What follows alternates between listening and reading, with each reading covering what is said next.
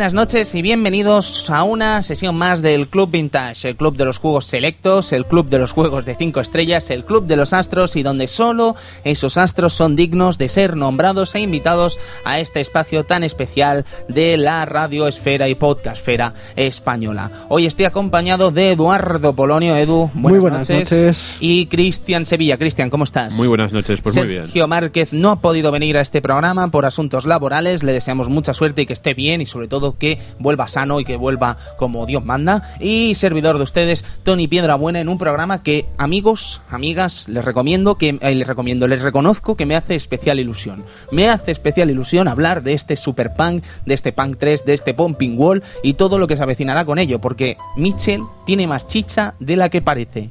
Y digo, Isuke, oh my god. Oh, cuántas cosas tiene Mitchell Sí, por sí, la contar. verdad es que tiene ¿Cuántas muchísimas cosas? y cosas que hay mitos y hay cosillas por detrás que la verdad es que no son ciertas, ¿no? Ay, Esos punk de Capcom y esas Ah, cosas, ¿no? Bueno, intentaremos hablar un poquito todo esto y miraremos a ver qué podemos sacar en claro de esta maravilla llamada Super Punk Mitchell 1990, pero no nos frenaremos ahí, miraremos un poco más allá y hablaremos del pasado y el futuro de esta franquicia. Sin más, amigos, les dejamos con esta pieza y volvemos ahora.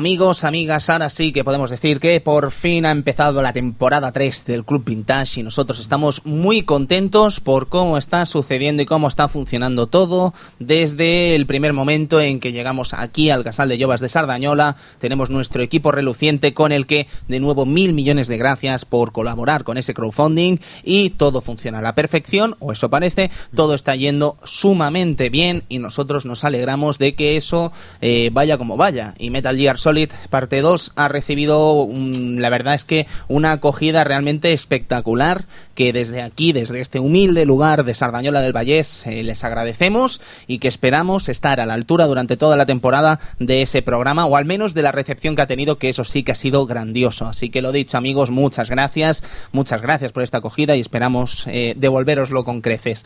Cositas, eh, malas noticias, podríamos decir, que no tienen por qué ser malas pero tenemos que anunciar que nuestro querido amigo Luis Iniesta ha tenido que dejar el club vintage y bueno, y cosas personales que le impiden hacer el programa con la calidad que le gustaría hacerla. Así que desde aquí, amigo Luis, muchísimas gracias por tu tiempo, muchísimas gracias por ese especial de Final Fantasy VII que todo el mundo recuerda, que todo el mundo tiene en consideración y que sin ti probablemente y seguramente no habría salido como salió. Así que Luis, muchas gracias y esperamos tenerte por aquí de vez en cuando, ¿no? Que al Pues fin y al sí. cabo estamos aquí. Sí, sí, sí. Eso sería guay. Sí, sería guay, porque hay algunos juegos que sé que, que son De su agrado. de su agrado y seguramente Claro que sí. esta temporada pues alguno de ellos cae. Estoy convencido de que no es un adiós, es un hasta luego. Hmm. Y él ya sabe que cuando quiera puede venir y evidentemente tiene las puertas abiertas para lo que le apetezca. Así que Luis, un abrazo muy fuerte. Pueden seguirlo desde arroba inidelau, si no me equivoco. Y allí, pues, si le tienen que decir algo, le dan las gracias porque de verdad que la segunda temporada del Club Vintage habría sido muy distinta sin él. Y eso que le agradecemos y eso que se lleva a él, ese recuerdo, espero que bonito del Club Vintage. Bien, más eh, cosas, eh, buenas noticias. Eh, decir que esta semana no vamos a poder, la semana que viene esperamos informar un poco más de lo que ha acontecido del crowdfunding. Es decir, primero, los saludos, por ejemplo. A partir de la semana que viene iremos haciendo turnos de 25 personas agradeciendo los que habéis colaborado en el crowdfunding, porque claro, no podemos decir 300 nombres de una vez. Sería un especial. Sería muy aburrido y sería un Sí. especial, Sí, evidentemente. seguramente. Así que poquito a poquito iremos diciéndolos y además eh, iremos aclarando un poco cómo vamos a hacer el tema de los juegos que habéis elegido. También. Porque qué buena gente eh, qué juegos más guapos han elegido, ¿eh? Sí, sí, yo pensaba que podían haber sido más cabrones y haber elegido cosas raras, pero no, no. Los Cosas juegos- raras pero maravillosas, Sí, ¿no? sí. Nos habríamos o, alegrado. O, o no. O no. O no. A lo mejor habrían cogido Ponzoña para que, ah, mira, os vais a joder, ¿sabes? Sí, sí, sí. No, pero la gente ha elegido solo triples As, ¿eh? Todo, qué todo, maravilla, todo, qué maravilla. Perfecto. Sí, sí, sí. Os agradecemos muchísimo vuestra confianza. Os decimos que van a haber programas realmente que nosotros queríamos hacer y que nos lo habéis servido en bandeja. No podemos decir nada. Pero no, pero han habido cosas muy buenas y os lo agradecemos y los vamos a devolver con creces, insisto, con estos espacios que intentaremos hacer a lo largo de todo el año de esta tercera temporada. Así que lo dicho, dejadnos una semana para intentar barajar todo, ver también cómo va el tema de los DVDs, que podemos decir que estamos trabajando en ello y esperamos brindarlos lo antes posible. Estamos deseando por fin ponernos con ello, pero trae un trabajo hacerlo bien. Y como Sí. queremos hacerlo muy bien, pues trae un poquito más de trabajo y no esperábamos tampoco que tanta gente colaborase, que ese ha sido quizás el gran problema que hemos tenido. Si le pasó a Tim Schafer, ¿cómo no nos iba a pasar a nosotros? Ahí está. Ay, quiero decir, eh, que le pillas por sorpresa Sí, a Tim sí, Schafer, claro. pues imagínate a nosotros que tenemos menos medios, ¿no? Quiero decir, me- me- no quiero quedar yo de listo ahora. Ay. Chicos, si os parece bien, vamos a empezar este año 1990 con sucesos. Y es que en Alemania comienzan las obras de derribo del muro de Berlín. Un acontecimiento evidentemente histórico. Luego tenemos deportes, tenemos el balón de oro de ese año, amigo Edu, que se lo dieron ni más ni menos que a Lothar Matthaus. Hombre, grandísimo jugador. En ese momento militaba en el Inter de Milán y el premio, pues como recordarás, eh, antes de que ahora se fusionasen el Balón de Oro y el galardón de la FIFA, seguía siendo el Balón de Oro dado por el organismo, bueno, por la revista, mejor dicho, France Football, solo a jugadores, a jugadores europeos.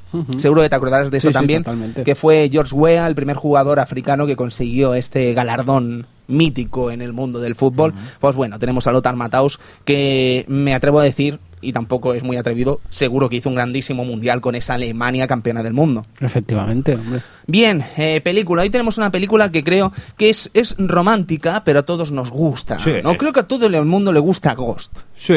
Es guay, Sí. es Está- Ghost. Todo el mundo se acuerda de, de, de varias escenas. Hombre, ahí con el, Con el torno. torno, con el torno, Sí, por hombre, supuesto. Y, y qué, qué grandes actores, ¿no? Sí, hombre, Demi teníamos cosas como Demi Moore, Pat- Patrick Pat- Patrick Swayze. Swayze, que es Ry- Ryo Sakazaki. Sí, es verdad, es verdad. Sí, sí. las mismas greñas. O incluso Ryo Hazuki, ¿no? Si tiene esas Eh, mismas eh, greñas. eh, Bueno, ya me Sakazaki. Ah. Whoopi Goldberg. Whoopi Goldberg. Eh, ¿Sabes qué pasó, amigo Eduardo? Que yo no tenía ni idea.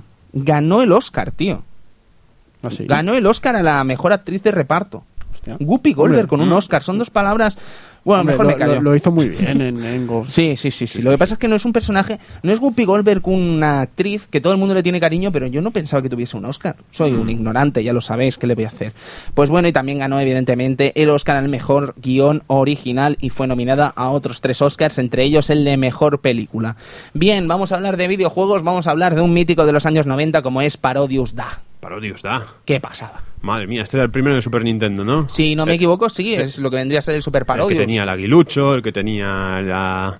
El eh, pulpo, el, el, pulpo. taco. Sí, sí, el taco ahí dándolo El, todo. el enemigo aquel que era una cabeza de gato, un, Ah, en un barco, con claro, los pingüinitos. Era maravilloso. Sí, sí, sí, maravilloso. Luego tenemos Loom, eh, que ya lo tuvimos aquí en el Club Vintage y os recomendamos su escucha. Mm. Eh, Dragon Quest 4, amigo Cristian, Super. Famicom, dándolo todo en X. Hemos tardado en, en tenerlo aquí en España. Ha Mucho. tenido que ser Sí. Nintendo, una Nintendo DS, pero maravilloso. Ujú. Y un juego que hoy en día es totalmente disfrutable. Sí, además está en Nintendo DS, ¿verdad, Cristian? Sí, ¿Está, está fácil Nintendo de conseguir DS. o qué? Este sí. ¿Sí? Es el 5 el que está difícil, el ah, cabrón. Vale, vale, sí, pues mira. Muy complicado este, ¿no? Este, a este es el de las historias, tiene. ¿no? Este es el que sale por primera vez el torneco, sí. ¿no? Sí, este es el torneco, eh, nuestro amigo pakistaní Vende Armas. Vende Armas, bien, sí. bien. Vende, arma, vende Armas, no. Vende este. Almas, me parece más No, armas no, armas. armas, armas. Tenemos a Doctor Mario, esa especie de puzzle extraño con una melodía realmente increíble. La de Fiber, maravillosa. Esta se tiene que poner algún día. Sí, yo creo que además daría para un programa del Club Vintage. No, no creo, no sé, Doctor Mario. Mario eh, eh, podría eh, durar eh. media horita, pero una horita yo lo veo difícil. ¿eh? Doctor Mario Tetris. Hombre, no, pero es que Tetris necesita No, tres porque Tetris horas. durará mucho. Bueno, Tetris. podemos tirar, podemos tirar Doctor Mario y otra cosa. O sea, exactamente. Un Mario Tenis. Por ejemplo, por ejemplo. ya Juegos- miraremos. Juegos de Mario que no tengan a, Remo- a- sí, a Mario sí. como Por- por protagonista ejemplo. Mario Kart y Bien, cosas. pues hablando de Mario, vamos a decir eh, Super Mario World, que lo tendremos Uf. aquí en dos semanas. Uf, Super ganas, Nintendo, eh, sí. qué ganas, Qué ganas tenemos ya. qué juegaco. Y Nam, en 1975, uno de esos juegos increíbles de lanzamiento Sí. de Neo Geo que tanta gente gusta. Claro. Hay una recreativa en mi pueblo que nadie la tocó. Sí, es un juego, es un juego yo Siempre, creo está, que infravalorado. Todo el mundo lo tenía. Sí, pero Yo le pillé rabia, os debo reconocer, Sí. ¿eh? Hombre, yo no, yo no lo mima. No, No, era rabia, mal juego. no eh, es o sea, rabia, no es la palabra. Lo que pasa es que, amigos, cuando eres un chaval de 12 años, llegas a tu pueblo y la única recreativa que te encuentras después de Monster World es nada, 1975. Hombre, habíamos ganado enteros, pero uf, no sé. Además es un caso extraño. Que porque es muy buen juego, ¿eh? Es No- buen juego, pero siempre estaba ocupada o el Blood, el Blood Brothers, que era aquel del indio y el vaquero, Sí. O en su contra el Cabal, que era más antiguo, pero siempre Pero estaba ocupado. el Cabal era el rey. Yo era creo, el hombre, este claro, género. Sí, claro. era el padre Sí. de todo. Bueno, Sí. no, no era el padre, no sé si sería el padre auténtico, pero... Pero bueno, desde luego que fue el que popularizó casi el género. Ahí está. Bien, pues chicos, el- teníamos también en 1990 otro de esos juegos como Cabal que se convirtieron en reyes del salón recreativo y esa música sonaba así, amigo Edu, música maestro, por favor.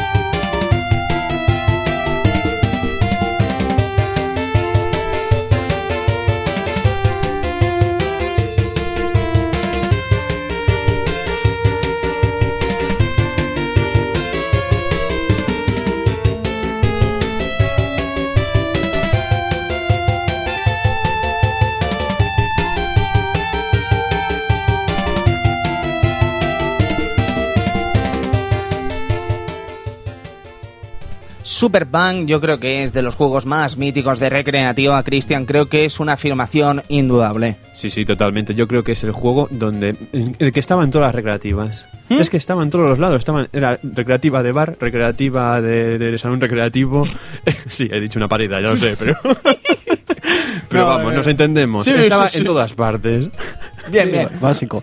Bien, bien. Era, un básico en cualquier lado, Super Punk, ya fuera bar, ya fuera recreativa, es verdad, es cierto. Es cierto, es cierto. Sí, sí, sí, es sí, cierto, sí. yo he ido a los Es bares, correcto, es correcto. Street Fighter y Punk, o Street Fighter y Tetris, o Tetris Punk. Siempre iba- iban Un saludo pero- a nuestro amigo Evil Río y 06 que seguro habrán pillado este chiste. Bien, Sí, sí. sigamos.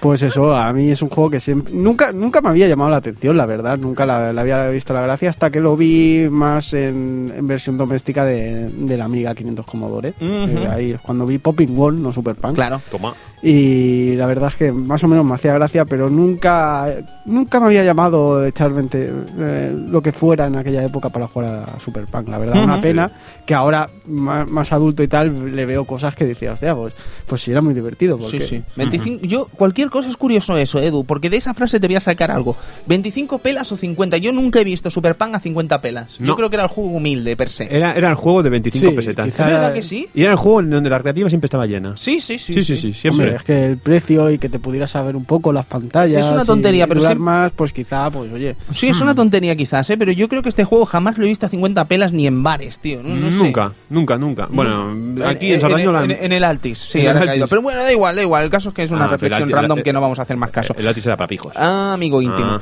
Seguimos eh, con este Super Punk, un concepto que no os voy a engañar. Eh, cuando empecé a escribir ese 5 duros, 25 videojuegos que sigue vivo, ese libro que estoy intentando escribir sobre arcades españoles y los que se jugaron, eh, no os voy a mentir, Super Punk fue el primero que me vino a la cabeza y fue el primero que trabajé en el primer capítulo que incluso podéis leer en methodologic.com, que ahora mismo está hasta en portada. Si le echáis un vistazo, allí lo encontraréis. Eh, es un juego que parece que no encierra nada más que lo que ves, pero tiene algo de historia detrás. Tiene cosas muy interesantes, como por ejemplo el mero hecho de que ya en 1983 existiese un juego muy similar a Super Punk que podríamos decir que es casi el padre de este concepto de Super Punk. Es ni más ni menos que Cannonball, un juego sacado por Hudson para MSX que bajo un aspecto, creo, humilde, podríamos decir, con un fondito negro, con el personaje en amarillo, unas líneas en amarillo y unas bolas también que iban eh, de color amarillo botando por el escenario con un bote un tanto mm, raro que no es el que conocemos de ahora, más mecánico, podríamos decir, menos... eh, menos original, ¿no? Podríamos decir menos eh, lógico que el que veríamos en las recreativas de Mitchell, pero que sin duda era casi el padre de este tipo de juegos. No obstante, yo casi, y probablemente sea una afirmación incluso Fuker y me vais a perdonar, ¿eh? Pero yo creo que si tuviera que decir de qué bebe Punk, creo que debería decir Asteroids. por el concepto de romper los asteroides, romper los meteoritos y que Mm. se vayan separando en distintos trozos y que esos trozos te hagan más difícil el jugar. Sí. Creo que hasta cierto punto, y ahora os pregunto a ver qué os parece esta tontería que estoy diciendo, eh, el- la metodología de Asteroids es sumamente similar a la de Super Punk, Punk, Punk 3, etcétera. Hombre, lo veo una buena comparación. O sea, Ay, que- gracias, Edu. simple- el, simple, el simple hecho de, de ya que los asteroides, como bien has dicho, se dividían y se hacían más, ca- más, más pequeños los trozos que ibas rompiendo y más, más, más pequeños, Hmm. la verdad es que es, es, es un- se parece mucho al- a lo que vemos de Superpunk, ¿no? Esa bola grande que más a, más a más se va haciendo más pequeña y al final pues llega a ser un poco incordio, depende en qué, en qué pantallas ver tanta bola pequeña por ahí en medio. Yo no, la verdad es que sí, es exactamente mm, el mismo concepto. Ahora, no lo tenía en mente, pero por lo que veo, sí, sí, sí. Es una opinión, ¿no? Yo Sí. creo que tiene que tirar por ahí. Pero seis años después de ese Cannonball saldría algo llamado Pumping Wall o Punk en algunos territorios que, desarrollado por una tal Mitchell, ponía de nuevo ese concepto en el mercado mm, popular, podríamos decir, en el mercado comercial. Es probable que existiera algo entre medios, pero me vais a perdonar, no he encontrado absolutamente nada, así que probablemente no exista nada y si existe algo, os invito por favor que nos lo hagáis llegar para también compartirlo y que, bueno, entre todos hagamos un poquito para saber por este asunto, ¿no? Pero mm, sí que podemos mirar un poco sobre la historia de Mitchell, una historia que empieza en febrero de 1960. ¿Vale? Ahora mismo el jefe de Mitchell, que es el mismo que tenían en su momento con Punk, es Roy Ozaki. 1960 eh, fue fundada por el padre de Roy Ozaki, que desgraciadamente falleció, y que cuando este falleció, eh, Roy Ozaki, hijo, cogió todas las riendas de la empresa y las llevó a distribuir en un principio recreativas de empresas desaparecidas desgraciadamente como Zeta, Visco Games o Video System. Ellos eran los distribuidores de estas máquinas y luego no quiere decir que Visco desarrollara algo en Neo Geo, amigo Cristian, que creo que por ahí venía esa mirada, ¿no? me- ah, vale. me- me he visto este, este porque, claro, son recreativas. Es más, no sabía ni que estaban muertas ahora mismo Mm, eh, estas compañías. sí, compro- Visco. Comprobado además. Comprobado. Pues no me parece maravilloso, sí, sí. Bueno, no me parece maravilloso que estén muertas, pero me parece. Me imaginaba. Se Bien, entiende, se entiende. se entendía, se entendía. Bien, pues tenemos cosas de Mitchell como por ejemplo sus eh, debuts eh, que se atrevió también a desarrollar juegos. Cosas como Mad Motor o Poker Ladies. ¿Vale? Sobre Mad Motor, ¿qué podemos explicar? Mad Motor es un juego de disparos en la que llevamos una moto con power-ups que potenciaban al personaje y lo convertían en una especie de Kamen Rider. Muy interesante, muy Sentai y ya por eso pues me gusta. ¿Qué le voy a hacer? Eh, Poker Ladies, un juego de póker que parece que no oculta nada más que eso, tiene una particularidad muy interesante y es que las chicas están dibujadas por Akiman. Y eso ya es un punto francamente interesante. Un Akiman que ya tenía sus trabajos, pero que no estaba popularizado por su paso por Capcom todavía. Mm. Es muy interesante ese punto. Y de hecho, si nos paramos a mirar esa relación de, eh, de Mitchell con Capcom, nos daremos cuenta de que han habido realmente cosas y no sé si colaboraciones, pero sí algunos guiños entre ellos sumamente interesantes, ¿vale? Y ahora nos tendríamos que ir a 1996 y hablar de Canon Dancer, Osman. Estamos hablando, amigo Edu, aquí seguro que tú podrás ilustrarnos más que nosotros eh, lo que vamos a decir de este eh, juego de Isuke, que es el creador de Striker, de Stri- eh, Strider, perdón, Striker, Pues va- Strider de 1989, uno de los grandes títulos Sí, de Capcom. A ver, básicamente se nota ¿no? que, que estaba el padre de Strider ahí, porque es que el juego era, era 100% Strider. De hecho, yo diría que sería la, la continuación continuación de Strider, ¿no? Sí. se parece más este juego a Strider. Secuela que- espiritual. Que, que el, que el propio Strider 2. Sí, ¿no? sí, se es- parece más a Strider este juego que Strider 2. La concepción de juego es muy parecida al Strider. la- aparte, la verdad es que se veía un juego muy pulido, muy trabajado, con anim- animaciones muy buenas. Sería un Strider adaptado a la, a la placa de la época, siguiendo la misma estela. Y la verdad es que es muy interesante este También juego. una recreativa que personalmente no llegué a enterarme hasta que no Pasaron pasaron, los años. años. Se- también. se Yo, tampoco sabía Tal- tal vez- también decir la tardanza que o sea, se tardó mucho en emular esta recreativa, por algunos tienen razón. A veces pasa eso, ¿eh, Cristian? Sí, sí. recuerdo, por ejemplo, el caso del juego de Jackie Chan, este que está eh, digitalizado, Ah. Jackie Chan y tal, que han tardado casi 12 años en. Es en que el tema, emularlo. de- el tema de emulador es, es complicado porque es encontrar la placa, eh, emularla en algunas ocasiones, o incluso a veces hay placas que, que son muy Prácticamente jodidas in- in- por- inemulables. Por, por ciertos sistemas de seguridad, evidentemente. ¿no? Como la CPS3, que en su tiempo no se podía emular porque si sacaban la placa la batería se jodía y cosas así, ¿no? Así, así más o menos lo que le pasaba también a Gaelco, que se quemaban las ROMs o algo De así. hecho, el juego de Jackie Chan juraría que era de Gaelco. Ahí va. Sí, juraría que sí. Bueno, esto es una patata que te lanzo, amigo Cristian. Sí, pero eso. que- Perdón. que el tema de la emulación es así, ¿no? Pero que aparte este juego no, no tuvo, tampoco obtuvo ningún port, ¿no? Ni nada por el No, estilo. ¿cuál? que yo el Osman, nada, Osman, cero, ¿no? tío. Es que, claro, Que yo conozca cero. eh, No. es muy difícil. Y te digo más, difícil. espero equivocarme. Pero Oja- no, no. Ojalá tuviera una adaptación así a alguna consola para, para poder jugar, pero No, es que no. tampoco la tuvo. entonces No hay otra manera es de jugar. complicado. No hay pero otra una, manera de una vez jugar. que te enteras de- del juego y de quién, quién lo ha hecho, te das cuenta de que es- sigue siendo un Strider en, en todo su, su esplendor. Pues bueno, luego tenemos por parte de Capcom también que distribuyó algunos de los juegos de Mitchell en consolas como Super Nintendo PlayStation, por ejemplo Super Punk. Super Punk está distribuido por Capcom en Super Famicom y está distribuido también su versión eh, Collection en PlayStation, una versión que estaba francamente bien.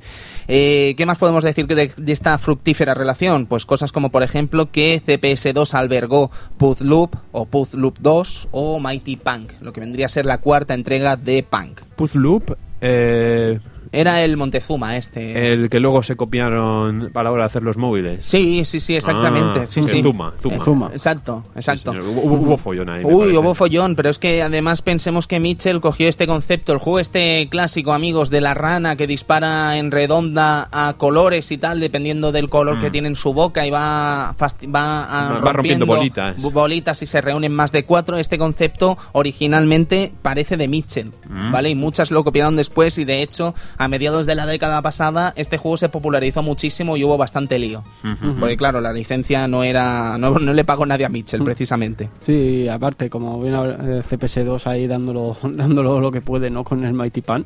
Sí, La sí, sí. es que- Hablamos de un juego del año 2000, de CPS2. Sí, por eso, Y Putloop que- 2 de Putloop 2 de 2001. Debería ser de, los de los últimos, sin contar eh, Hyper Street Fighter, que salió Ujú, claro, salió mucho más tarde, 2004, si no me 2004-2005.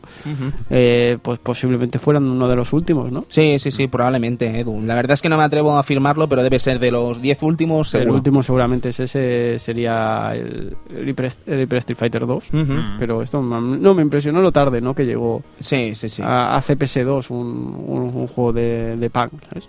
De hecho, eh, pensad que Mitchell tuvo un flirteo también de millones de unidades vendidas en Nintendo DS en su lanzamiento con ese Polarium. ¿Os acordáis de Polarium? Que era un juego de Sí, puzzle. De hecho, mm, era de salida, posiblemente. Sí, era de Era- salida. era de o al menos ¿verdad? aquí en Europa sí. Me acuerdo que salió Sí, de lanzamiento. Me, me acuerdo verlo en muchas tiendas y decir, Ujú. mira, parece un juego de puzzle.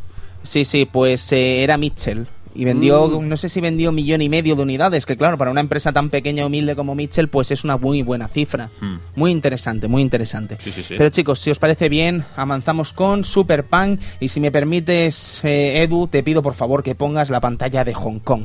Gracias.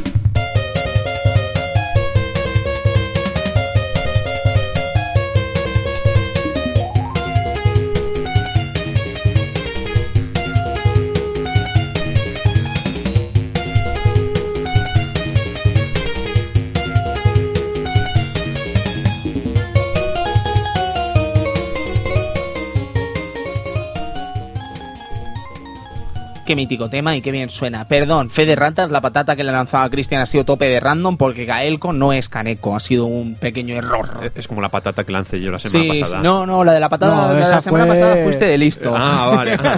Ah, ya que estamos de patatas, perdón por lo de Naomi Campbell. Fue un lapsus terrible, pero claro. bueno, ya eh, haremos un especial fe de ratas. Sí, fe de ratas. Coronel Campbell, pues Sí, Naomi Hunter, Hunter, Naomi Naomi Campbell, Campbell. ¿sabes? Me salió sin querer porque, mira, pues tengo una mente enferma y lo sentimos. Eh. Bien, eh, vamos a hablar de Punk, vamos a hablar de Pumping Wall, vamos a hablar de un concepto de juego francamente simple, pero funcional y que ha sido leyenda. Vamos a hablar de un tipo de juego en el que el objetivo es acabar con unas bolas que al ser disparadas son multiplicadas en su número. Es decir, si tenemos una bola gorda, esta bola gorda se convierte en dos bolas más pequeñas. Si esta bola gorda mm, disparamos de nuevo a ella, se convierte en dos más pequeñas, luego en dos más pequeñas y al final desaparecen. Totalmente lógico. ¿Qué pasa con esto? ¿Y cuál es la lógica de este juego? Que si vamos a lo loco y no planteamos una estrategia sobre estas bolas a las que tenemos que atacar, Mm. probablemente al final tengamos tantas bolas en el escenario que sea imposible esquivarlas. ¿Eh? Y es que si nos tocan una sola vez, estamos muertos a no ser que tengamos protección.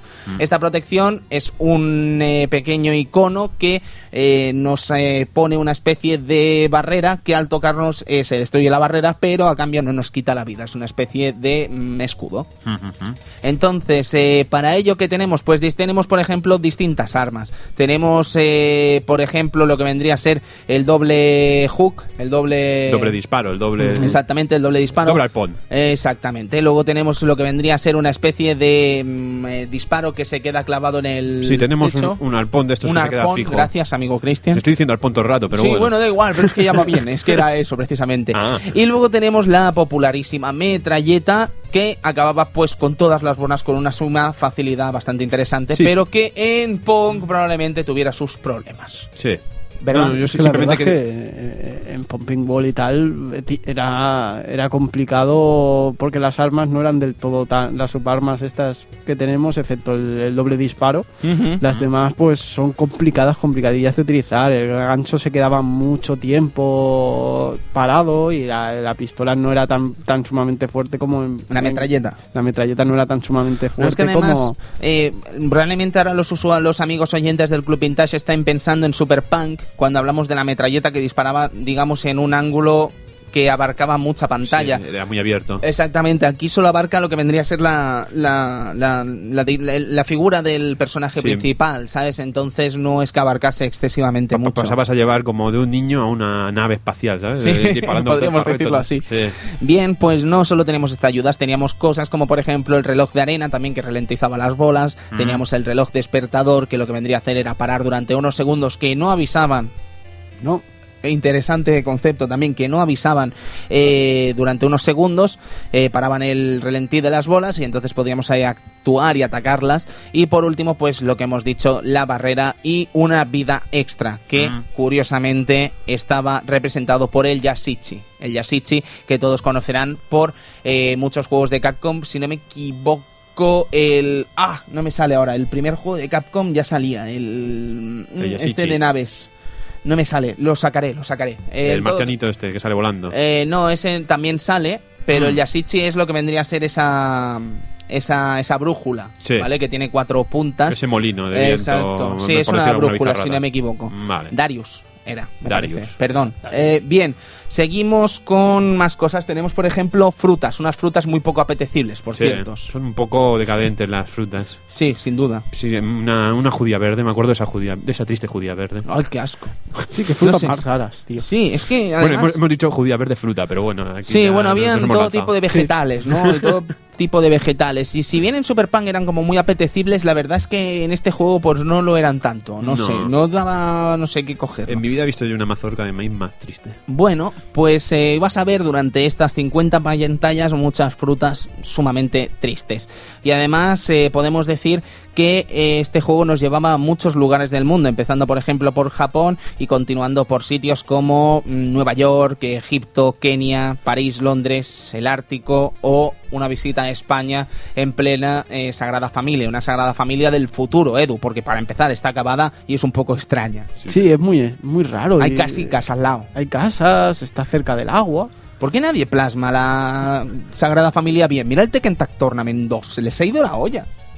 ¿Dónde estaba? Al lado de Plaza Pla- Cataluña. Estaba en ¿no? Plaza Cataluña y con sevillanas bailando. Y todo el mundo que en Bar- sabe que en Barcelona no, no estamos con Sí. esos trotes ahora mismo. Sí, siempre nos queda el Chelno. Sí, o la sí, sí. Runner, Oh, sí. Que Oh, pa- sí. aparecía de la nada. Sí, Venga. bueno, o la Sagrada Familia en Navarra, de, de- del Lorenzo Sangre, ¿no? Ah, en Navarra, Lawrence Blood. Con, con los toriles. Era Navarra, ¿no? No sí, los. Toriles, sí. Pero yo me acuerdo de los Pamplona o no me acuerdo dónde era. Pero vamos, era, esta- no, no era Barcelona, no. Bien, pues podemos seguir con cositas de este punk, si os parece bien. Yo creo que eh, nos podemos parar en un punto muy interesante y es en lo que vendría a ser... eh, las ilustraciones del juego. Las ilustraciones del juego, yo creo que si Akira Toriyama se hubiese planteado denunciarles, probablemente habría ganado el pleito, Edu, porque esa gente, mm, esos cazadores, esos, eh, esos, esos personajes eran sin duda mm, personajes de Dragon Ball. Sí, se nota mucho que por aquella época pues lo que se estiraba era, era Toriyama y aquí se nota se nota muchísimo, ¿no? En, eh, ese estilo de orejas raro, eso- esos ojos, eh, las cejas, es que mm, los vemos plasmados, es una especie de, de Son Gohan y tal. La verdad es que se nota mucho, se nota muchísimo la, la influencia de, de Toriyama. Entonces, si os parece bien, podemos comentar así por último las distintas versiones que salieron tanto en consola como ordenador, empezando por la de PC Engine, una versión que me gusta sobre todo por lo bien hecha que está y además por las instrucciones que tiene. Ilustraciones, eh, las instrucciones tienen distintas ilustraciones especiales muy divertidas e interesantes que os recomiendo que si podéis verlas de alguna manera le echéis un vistazo porque seguro que os gustarán.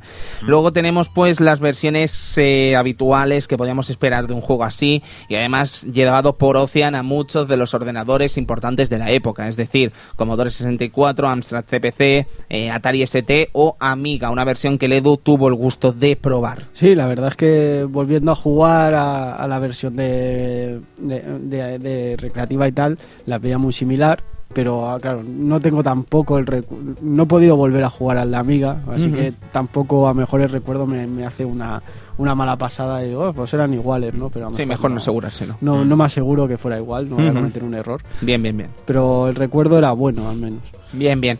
Eh, luego no me puedo dejar la versión de Spectrum y una versión en Game Boy en el año 1993, que mira que había llovido desde que salió este juego, que francamente y en mi opinión es bastante olvidable. Siempre que Boy tenía unas versiones de, de- de- de- de recreativas raras, arcades viejos. No, no nos acordamos del Snow Bros. también. Por ejemplo, pero yo Bueno, creo que Snow Bros. Jr. es bastante mejor que este punk. Que este si punk. tuviéramos que clasificarlos de alguna manera entre ellos, yo creo que Snow Bros. Jr., francamente, sin gustarme como me gustaba antaño, porque quizás no había jugado Claro. tanto a la recreativa, eh, es mejor que este punk. Porque además es Mm. muy lento y no... no Aparte también el hecho de que porque Game Boy tenía que tener posts de, de recreativas. Bueno, Así, o sea, es- salían una cosas opción. curiosas, ¿eh? Tenía, es la única máquina que puede decir que tiene un Tumble Pop. Sí, ¿Te has es verdad, es eso? verdad, es ¿Eh? verdad. Qué curioso. Es cierto, es cierto. Qué curioso. No sé, eh, sí que tenía muchas adaptaciones de, de recreativa, eh, ya algo algo curioso, ¿no? Intentar meter una, en una portátil una, una versión de, de, de algunas recreativas, ¿no? Mira. Ves a saber. Bien, chicos, si os parece bien, ahora sí que podríamos pasar a Super Punk, que es un juego que va a ocupar gran parte de este programa de hoy del Club Vintage.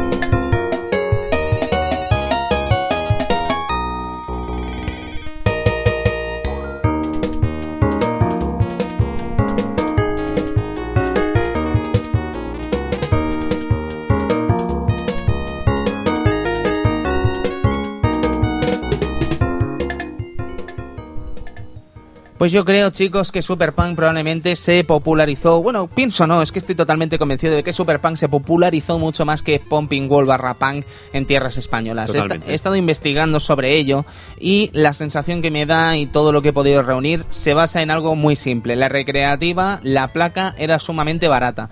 Y yo creo que no habría que descartar la posibilidad de que existieran muchos botlegs de este juego desarrollados en España. Y no hablo de botlegs eh, piratas con otros elementos y tal, sino que hablo del propio Super Punk hecho botleg aquí en Vale, España. Básicamente lo que te refieres es que han cogido su propio su propio su propia, propia placa y han hecho la a- a pan Han- tal la han cual, copiado, correcto. La han copiado, le han hecho una copia y la venden mucho más barata. Correcto. Porque si no, es que si te lo paras a pensar, no se llega a entender exactamente por qué Super Punk está tan sumamente popularizado en nuestro país. No tiene sentido. ¿Por qué Super Punk podría ser más barato, por ejemplo, que Snow Bros? ¿No? Siendo de unas mecánicas o pareciendo eh, técnicamente incluso inferiores a Snow Bros, ¿no? Habría que. Yo creo que sería meterse en un debate francamente interesante de eh, investigar, pero vistos algunos catálogos de la época de los recreativos españoles, Superpan estaba a la venta en todas partes y muy probablemente el motivo de esta venta resalga precisamente en ese hecho de que muy seguramente existían botlegs de este juego. Sí, puede, puede ser. eh, la verdad es que antiguamente no, no estaba, yo no estaba tan informado de los bootlegs, pero supongo que a lo mejor esta, esta placa era más fácil de copiar que, que cualquier otra, entonces dio, dio la, la oportunidad de, de extender un poco Pang en, el- en el mercado ese, ¿no? Chicos, yo creo que Super Punk además pega un salto bastante interesante en lo que vendría a ser en el juego en sí, en su apartado gráfico incluso, mucho más bello, mucho más pulido y mucho más eh, interesante incluso a la vista. Con mucho más color. Mucho más Y- color. Y esos cambios de atuendo. los personajes favor. mucho más definidos, ese cambio de atuendo realmente espectacular, con un protagonista, el player 1, con gorra para atrás y traje azul, y segundo player con gorra para adelante y de color naranja, barra rojo, muy guay y muy, inte- Divertido, es un concepto realmente genial, y lo que vendría a ser los fondos, lo que sustenta casi el total de la pantalla, mm, francamente mejores y mejor seleccionados incluso que los de Pumping Wall, o al menos en mi opinión. Sí, y sí, sí. incluso el apartado sonoro también realmente mm, una mejora sustancial. Ujú. La verdad, bueno, la banda sonora de, de varios juegos es, eh, es- está, están bastante bien, la verdad, Sí, tienen sí, temas sí, muy sí. memorables. Y bueno, también el hecho de que se mejoran muchas de las mecánicas también, o por lo menos eh, la- las otras armas que nos dan se les puede dar más utilidad que en Pumping Wall. Correcto, porque si os parece bien vamos a abarcar un tema sobre Pumping Wall. Eh, 50 pantallas antes de pasar a Super Punk y hablar de la metodología de Super Punk. Eh, creo que Pumping Wall, si bien estoy convencido de que hay mucha gente que se lo debe pasar con un crédito, creo que es una tarea realmente complicada, porque es un juego que francamente está loco, loco totalmente. Sí, aparte es muy largo, es muy, Muy largo, largo, en comparación a Super Punk. Mm. Y, y claro, un juego, la- un super- un juego tan, tan sumamente largo puede dar, dar problemas ya no solo por la dificultad, sino por el, por el hecho simplemente de, de- de poder tener un error y mandar todo a- al traste, ¿no? Por un simple Sí. error, no por, por algo que digas, vale, ha subido la dificultad. Eh, también en Super Punk o el Pumping Wall también hay que tener esos riesgos de, de que es- por unas milésimas te has ido un poco más a la izquierda o a la derecha y te caiga una bola. Eh, el hecho que sea el juego más largo potencia que pueda pasar más eso y quedarte sin ver el final. Sí. Y aparte se nota un poco el desarrollo de la dificultad, porque no sé si hemos hablado ya del concepto dinamita. Oh, no hemos hablado del concepto hemos- dinamita. eh, Nos hemos dejado la dinamita La entre dinamita. los ítems Claro, de antes. porque, no es, Perdonad, un, chicos. porque eh, no es un ítem de ayuda casi, o sea, es un ítem de destrucción. ¿Qué hace Que- la que- dinamita, amigo Di- Kitian? Dinamita o en la versión Pumping Wall eh, los carpinteros. ¿Carpinteros? Sí, porque parece que hay una rista de carpinteros Ah, de chinos. sí, de- sí, sí. Claro, sí, una traca. Una traca de. Correcto. ¿La dinamita qué hace, amigo Cristian? Pues divide todas las bolas en su menor eh, concepto, en su-. O sea, las, Las gordas... pequeñas, digamos. Sí, las divide todas, en lo más pequeño que hay. Con lo cual se te llena la, la- la pantalla de una orgía de peloticas. Sí, sí, sí. Y además cada una va en una inercia diferente. Claro. Entonces llega un momento que incluso es matemáticamente imposible sobrevivir a eso, ¿vale? Sí. Porque, Ah. claro, pensad que el bote de la bola es una trayectoria ya cifrada dentro del propio Mm. juego. Es decir, que si hay una bola botando hacia arriba y otra hacia abajo en un momento concreto y otra que te están viniendo por el otro lado a la vez, es improbable, es casi imposible que te puedas salvar. Tú- Eh, tú- podrías, depende de las armas, depende de la circunstancia, pero siempre hay posibilidades en las que no te vas a salvar bajo ningún concepto porque es matemáticamente imposible sobrevivir. Además, está contado, la verdad, está pensado ese juego para que tú te arrincones en una esquina pensando que ese es mm, Tu punto seguro. Tu punto seguro. Sí, pues sí. no, te lo comes. No, no, no, es te lo comes maravilloso. vivo, te lo comes vivo. El que no sabe jugar al punk sabe que en una esquina va a morir. Sí, sí, sí, sí. Hay que saber jugar, hay que saber eh, usar esas estrategias lo mejor posible. Y yo creo que hay muchas estrategias posibles, pero mm, hay que estudiarlas. ¿eh? Y Mm. cada pantalla diría que incluso es distinto. Diría no, afirmo, cada pantalla es distinto. Eh, por ejemplo, en Pumping World las últimas 20 son una locura, Edu. Y además es que el control de fieras que aparecen, porque eso tampoco lo hemos dicho, perdonad amigos, porque teníamos muchas ganas de llegar a Super Punk, hay una serie de animalicos que aparecen por, depende qué lugares del mapa, por ejemplo hay un cangrejo que aparece por debajo y se come algunas bolas, tenemos por ejemplo una concha que escala la pared hacia arriba y cuando está en la parte superior de la pantalla se tira en el lugar donde tú estás. Y bueno, eh, si te dan alguno de estos bichos pasa una cosa muy graciosa y que no tiene mucha explicación, ¿vale? Si te tocan alguno de estos bichos, excepto el cangrejo, si te toca el cangrejo no pasa nada, te imposibilita durante unos segundos el poder disparar, ¿vale? Pero por algún extraño motivo artístico, y sonoro sobre todo, la gente de Mitchell Edu decidió que cada vez que disparases con este modo en el que te impedía disparar, sonase como, un, como el mismísimo infierno. ¿Vale? Sí, Estaba sí, o sea- subido de revoluciones el sonido por encima totalmente de la propia música y sonaba como... Te volvías loco, te volvías es loco. horrible, es horrible y no entiendo el porqué. O sea, el hecho de, de, Mm. de- de que el sonido fuera tan sumamente bestia, ¿sabes? Eh, eh, y ha pasado en muchos otros juegos. Yo recuerdo que Tigar X también le pasa. Joder, el Guilty Gear X. Cuando ganas An- con, con Anjimito. haces la prueba, ganar un combate con Anjimito, una de sus poses finales es se tapa con los dos abanicos, los hace gigantes, se tapa y, y revienta, ¡Bum! ¿vale? Pues en Guilty Gear X, no sé por qué eso está subido de tono y, y- y es que asusta, o sea, es, es un reventón que flipa. Después ya lo controlaron y lo hicieron más bajito, ¿no? Sí, Pero sí, sí. Yo, yo de Guilty primera- Gear, de Guilty Gear X no era mucho, pero sí que me acuerdo del COF 96 y Atenita. Sí, sí, Que es hacía verdad. un... Se ha salido de Atena, por Dios. Chicos, eh, ¿puedes subir un momento el volumen, amigo Edu? Queremos escuchar la canción de Barcelona.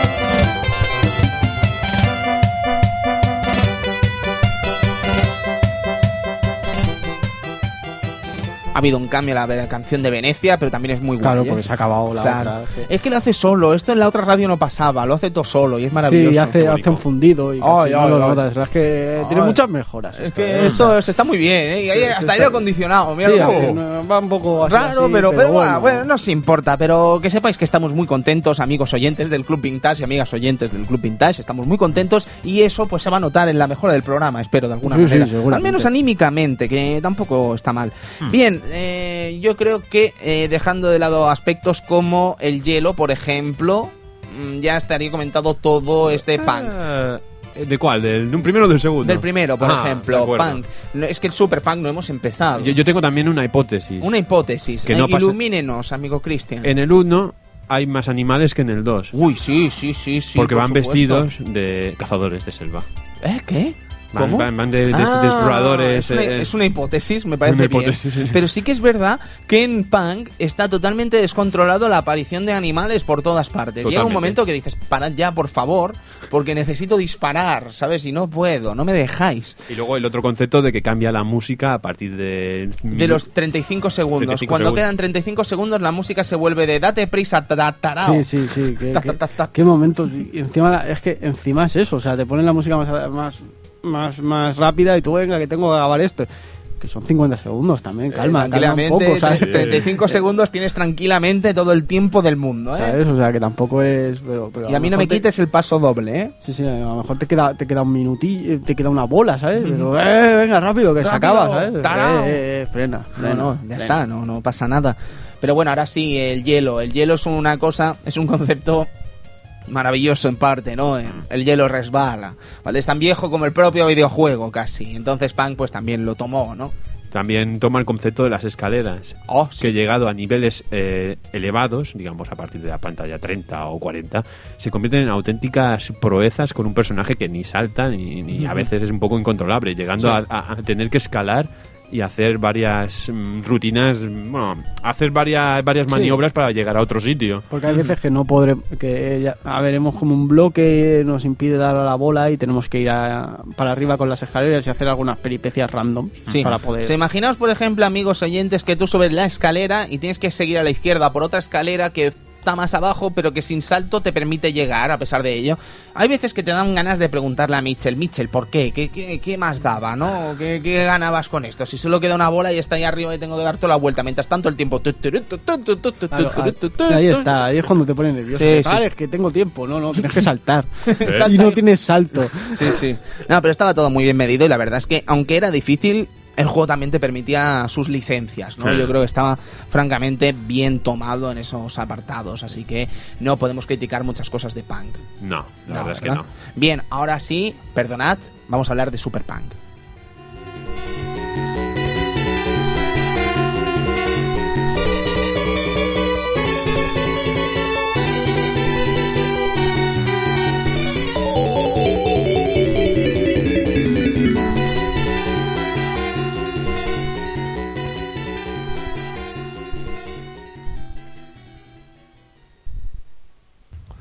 Qué míticos son los temas, caballeros. Super Punk, Super Punk, pues hemos comentado ese apartado técnico que realmente había subido, hemos comentado ese apartado sonoro que también había subido y hemos comentado también que el juego, siendo el mismo concepto, también había sido depurado en algunos eh, aspectos. Por ejemplo, mm, podríamos hablar ya no solo de la inercia de las pelotas, sino la inserción de ese hexágono eh, que aparecía novedad en este juego que iba dando tumbos por todo el escenario. Sí, la verdad es que sí. Nunca he entendido el, el sistema de meter un hexágono.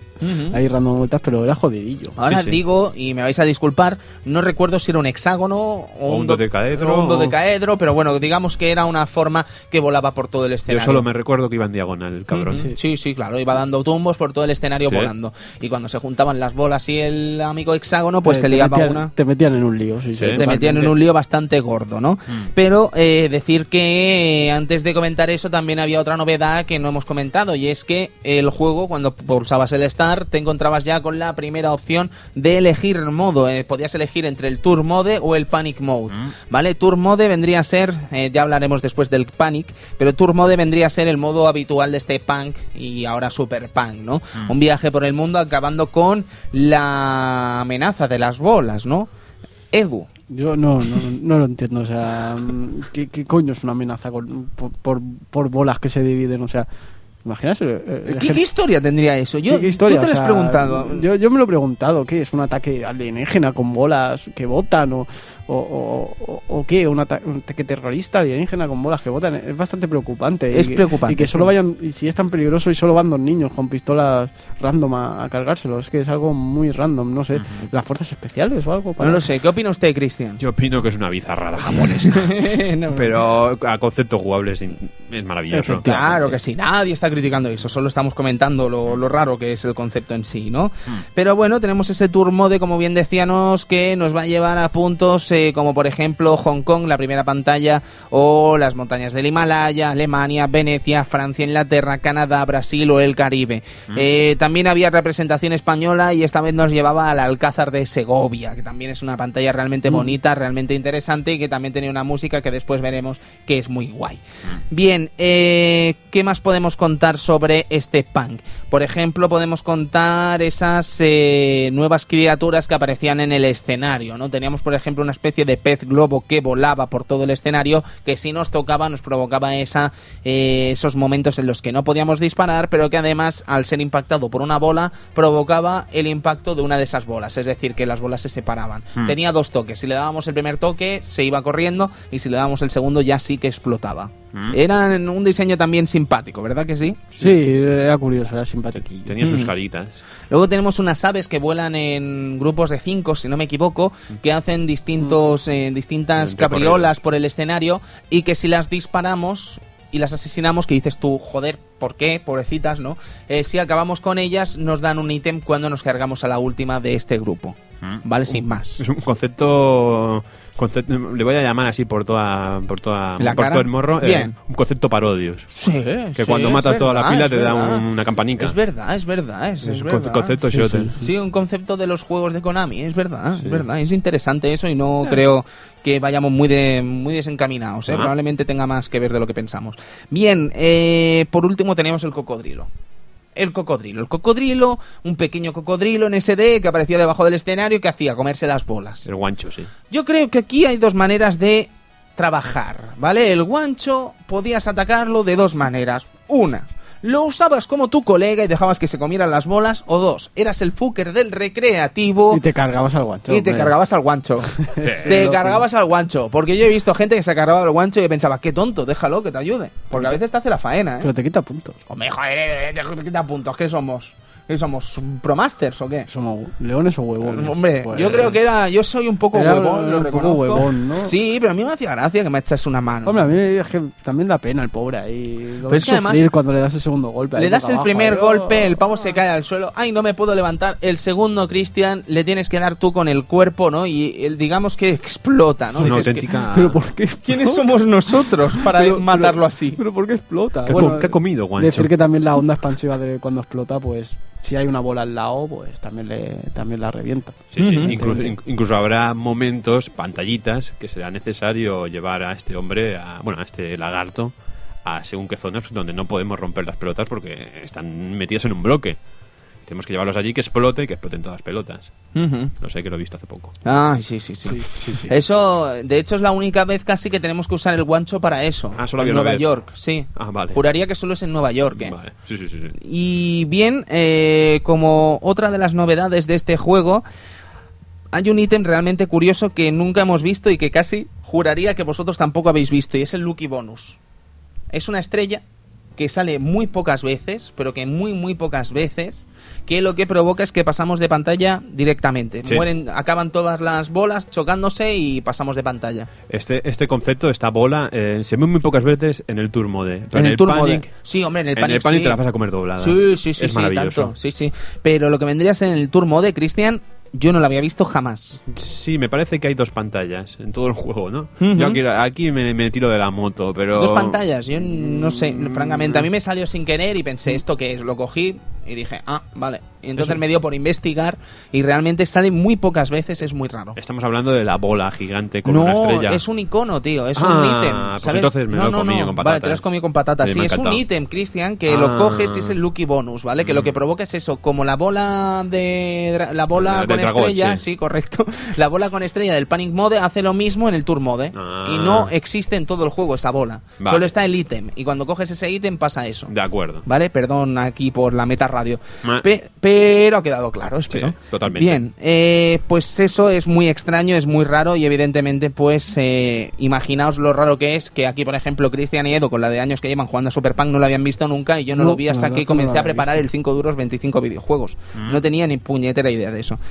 Bien, eh, pantalla 1.4, esto también lo saco de lo que estoy haciendo de 5 duros. eh, aparece también el bicho este de Capcom de los Walls, si no me equivoco, también por encima de la pantalla, por la cara, sin previa explicación. el y sin más. robótico ese Sí. random. Mm.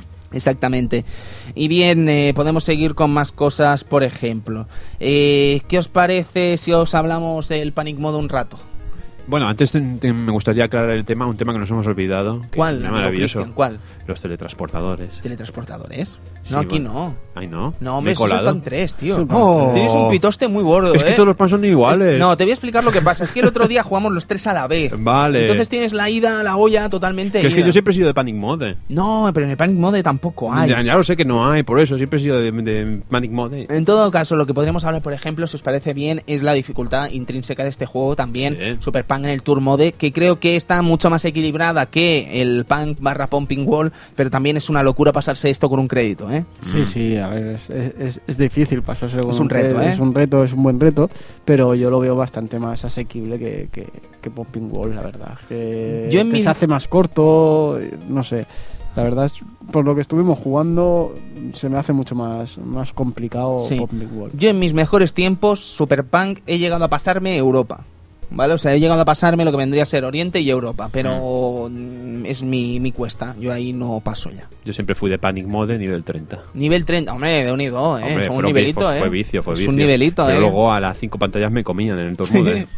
Aquí, a mí un concepto, es- eh, aquí hago un pequeño Sí, hombre, un concepto supuesto. que me encantaba era, eh, yo como era muy muy de Panic Mode, veía a la gente jugar al Tour Mode y de pronto disparaban a otro sitio que no había una pelota. Ujú. Y de pronto salía una fruta, Ah, salía sí. una vida, sin, Sí, sin- sin venir a cuento fuera Sí, de sí. la pantalla no había bloque para destruir nada. ¿Tú te acuerdas? ¿Os acordáis de la pantalla? No sé si era la 1, ahora me estoy aquí mojando, ¿eh? 1.6 o 1.7, que era una pantalla que eran un montón de bloques que podíamos explotar, ¿vale? Y eran todo bolas pequeñas que iban haciendo un dibujito por ese bloque, ¿vale? Eh, era en Asia, evidentemente, y ahí se ocultaba una vida, ¿vale? Sí. Que creo que además, si no me equivoco, es la primera vida a la que podemos acceder en todo el juego, porque si bien las vidas, eh, lo que comentábamos antes del Lucky, están en unos puntos muy concretos, la vida siempre están en los mismos puntos. Bueno, lo que quiero decir, perdonad, es que ahí había otro concepto también interesante que juraría que también estaba en Punk. Y es que había una especie de piso por debajo del propio suelo que hace que las pelotas reboten más alto. No sé si os habéis fijado que hay veces que las pelotas rebotan más alto porque sí. No es porque sí, es porque está ese territorio pequeño, eh, ese sub- sobresuelo, podríamos decir, que hacían que las pelotas botasen más. Pero teníamos también el tema de que si pega, primero pegaban en el suelo, cuando entraban en esta plataforma... Quedaban cancelados el quedaba efecto. cancelado. Exactamente, que tenían ser- que votar siempre en ese sitio. Si no Ah. votaban siempre en ese sitio, el efecto se cancelaba. Maravilloso. Es curioso, es curioso. sí, sí, sí. Luego teníamos eh, muchas pantallas que usaba este concepto. Por ejemplo, Venecia también lo usaba en la pantalla esta, que son todo bolas pequeñas y hacen una cenefa un tanto extraña, a la que si podemos dominar, entonces saldremos vivos de allí, y si no, pues vamos a morir. Yo creo que es una de las pequeñas turmalets de este juego, ¿eh? Venecia, con las bolas verdes pequeñas dando tumbos por todas partes. Eh, Supongo que sabréis cuál hablo, ¿no? Sí. Muy loca esa pantalla. Bien, pues de Super Punk no sé si podemos comentar alguna cosa más eh, sobre este esta dificultad y tal. Edu, ¿tú cómo lo ves? Veo un juego eso, ¿no? Que propone, te propone un reto y aparte, pues mira, en realidad... Coge dinamita, Edu. No, hombre, no. No, coger dinamita nunca, en un pan nunca. Eh, te supone un reto, pero también te creo que es fácil asimilarlo en sí, ¿no? O sea, no es un juego que se te haga pesado a la hora de jugar y más o menos si te vas aprendiendo las pantallas poco a poco y tal, puedes puedes a- puedes llegar lejos, ¿no? Supongo que es eso que empiezas con un poco complicaciones, pero más o menos vas cogiendo la mecánica. Lo que pasa es que es eso, ¿no? Que siempre decimos esto, pero en realidad, si jugamos en recreativa hay que invertir mucho dinero esas cosas, ¿no? Sí, hombre, por "Ah, supuesto". juego fácil, ya me lo paso con un crédito, sí, sí, pero, Pero te, has bueno. te has tirado unos cuantos Unos créditos cuantos, ahí bien, para, bien. para aprender a, a cada pantalla, ¿no? Pero estamos hablando de centenares de créditos, probablemente. ¿eh? Sí. Hay un, hay un, un- hay que aprender mucho de este juego para realmente llegar a dominarlo. Ah. Cristian, sí, perdón. Ah, no, lo, lo- lo- lo que, que- el tema que quería tratar ahora es la a nivel de concepción lúdica, el hecho de el segundo jugador que se convierte en un amigo. Es un juego para jugar dos personas. Ahora, ahora se me está yendo la perola, de lo mejor. No, no, no, siga, Pero siga, no hay una competitividad. No, aunque, es sí- aquello- aunque puedes Puede competir. Puedes ¿no? competir. Hay- es como todos los juegos, siempre que hay un cooperativo, siempre hay una competitividad. Pero aquí es más una ayuda. El segundo personaje, el segundo es como el, el colega, no es aquello el que te roba Sí. siempre el pollo. Es no. más, eh, voy a plantear una especie de debate aquí. Superpunk nos propone la posibilidad de jugar con dos jugadores y cuando muere el segundo jugador o el primero, cuando muere uno de ellos, se separa el tiempo durante tres segundos y, Y podemos podemos ir. continuar. Pumping Mm. Wall, No. no. Si muere un jugador, te jodes y empiezas de nuevo. ¿Vosotros qué preferís? Hombre, a ver, eh, si jugamos dos players siempre es mejor, ¿no? Que si, muere uno de, de los dos, el otro pueda continuar, ¿no? Lo que pasa es que sí que parece que Popping Wall en ese asunto es más, espero que no te maten, porque si no vamos a tener problemas. Sí, sí. Se, No, lo- es se lo un toma más a poco- rajatabla. Es un poco como que hay que jugar más, más concentrados el uno y el otro y darse un poco más de órdenes, porque si mueres tú me jode, me, me jode a mí. Y si muero yo te jodo a ti. Eh, no es tan. No tiene. Tiene más bien un rollo cooperativo, ¿no? De vamos a, organizarnos bien si jugamos dos players. Ahora también es un problema, ¿no? Si estás acostumbrado a jugar un player, volver a, a- jugar a dos, quizá, Sí. ¿no? Por el hecho de que a lo mejor tienes tu manera para pasarte la pantalla y os estorbáis. Eh, Es un tema complicadete. Sí, Eh, sí, sí. Yo también decir que. eh, yo también decir, me ha encantado eso. Sí, bueno. Que- sí, una de, mi- de mis estas. Echa la ley, echa la trampa. sí. Porque en el Punk 2 si os quedáis sin vida, bueno, mejor dicho, si uno os muere, el otro tiene que esperar a que termine la partida Sí. hasta que se inicie. Pero no pasa lo mismo si es a continuar. Sí, es verdad, si es continuando con un nuevo crédito, Sí. te dan la opción de volver eh, instantáneamente. Que siempre está el típico amigo de, oye, esta pantalla no me ha pasado nunca, echa, echa. Echa, que cabrón. tienes que es como si fueran tres vidas. Sí, sí, sí, sí, correcto. Echas y te matan. Sí, pero bueno, pero ha sido bonito, ¿no? Ha sido Hasta bonito, cierto ha sido- punto. Mm. Bien, eh, pues Cristian, creo que sería interesante que nos hablases un poco de tus eh, cosas con el Panic Mode. El Panic Mode, bueno, decir que se te llena la pantalla de pelotas. Y, Y a segundo vamos acabando con ellas, ¿no? Subimos de nivel. Sí, hay unas barritas abajo que se van subiendo a medida que van explotando las pelotas. Y Mm. cuando estas se llenan, es un nivel más. Ventajas, Cristian, por ejemplo, que empezamos con el doble arpón. Sí, ¿Vale? empezamos Eso con el doble arpón. Y no hay más, no hay más armas, solo hay No. doble arpón. Pero luego, por ejemplo, como bien decías antes, tenemos el, la Lucky Ball, Sí, ¿vale? Que a la vez es también la Time Ball, ¿vale? Una bola que va convirtiéndose de verde a amarillo según va pasando el tiempo y si disparamos en un momento o en otro, mm, será tiempo o será Lucky. claro. Entonces, si es tiempo, pues son tiempos bastante generosos. Son cinco también. segundos. Bueno, cinco segundos. Yo juraría, Cristian, que siempre eran 7 segundos. Siete segundos. Juraría que eran muy generosos siempre. Sí, eran generosos, pero era la rabia de no haber dado a la bola naranja Exacto, con la estrella. porque evidentemente era mejor la bola naranja. Siempre. Pero luego teníamos otra ayuda también, y es que, que cada vez que acabábamos con una bola entera, la última de las bolas que conseguíamos dar era una bola que paraba el tiempo durante dos segundos. Sí. Sí, sí, sí. llegando al tema de que has vaciado la pantalla, tienes dos segundos para lo que te viene encima. Porque digamos que las pantallas no acababan, aquello te, te iban lanzando bolas, Sí, bolas, sí, sí. bolas, bolas. Iban por, por rondas, Ujú. Pero hasta que no terminabas la ronda no te salía esta bolita mm, transparente. Bueno, no era transparente, era... Mm, Parpadeaba. Parpadeaba. Sí, y Era- de hecho, eh, me vas a arreglar una cosa. Eh, Oh. En este Panic Mode salen las bolas multiplicadas también, las bolas que si al dispararlas se convertían en bolas de 4. Mm, Pues ahora mismo no, no me acuerdo, además acaba de pasar algo muy chungo. Sí, se acaba de ir la luz random, pero bueno, sigue grabando. Y se me ha borrado de la cabeza lo que... Eh, bolas eh, Eh, bolas que, que- se, que se multiplicaban. Pues no sabría decírtelo ahora mismo, pero supongo que sí. Aquí me has tirado una patata. Sí, sí, por supuesto. Porque- Yo juraría que sí, ¿eh, Cristian? Sí, por Pero esto, por ejemplo, sí que estaba en el Tour Mode, ¿eh? Unas Tour bolas Mode, sí. que al lanzarlas se multiplicaban. Bien, pues eh, sobre este Panic Mode, ¿qué más podríamos contar, Cristian? Digamos que básicamente era un survival. Era un survival, sí. No premiaba tanto la estrategia de, de- el concepto de la estrategia de pantalla, sino como la estrategia de juego. Tenías que estar mm, constantemente inventándote una rutina o sabiendo por dónde van a venir. Eh, era un concepto diferente y bastante, bastante atractivo, al menos para mí. Sí.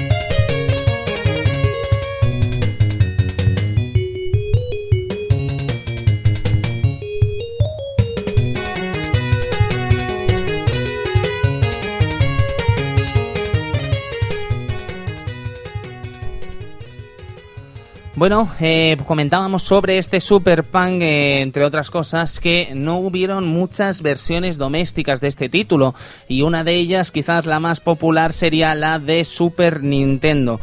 Una versión un tanto peculiar, traída por Capcom, que si bien eh, quizás lo que vendría a ser la concepción del juego no se plasmó tan bien como nos hubiese gustado, sí que es cierto que tenía algunos extras interesantes como ese Expert Mode. Un Expert Mode que realmente era expert, pero expert, ¿eh? Te ponía unas cosas ya en las primeras pantallas, Edu, que se te quitaban las ganas de... Sí, te cambiaba un poco, ¿no? La, la Todo, concepción sí, sí. del juego. La verdad es que siempre es interesante, ¿no? Sí. Tener, aparte de lo, evidentemente, una, una, normalmente cuando hay una versión de recreativa que no se puede llegar a, a plasmar bien bien todas las recreativas, se suelen hacer cosillas extra, ¿no? Y, que, y la verdad es que aquí pues se agradece bastante que una vez pasado el normal mode tengas el hard mode y, y el expert mode. Sí, sí, sí. Y encima que sean diferentes totalmente. Eso está muy bien.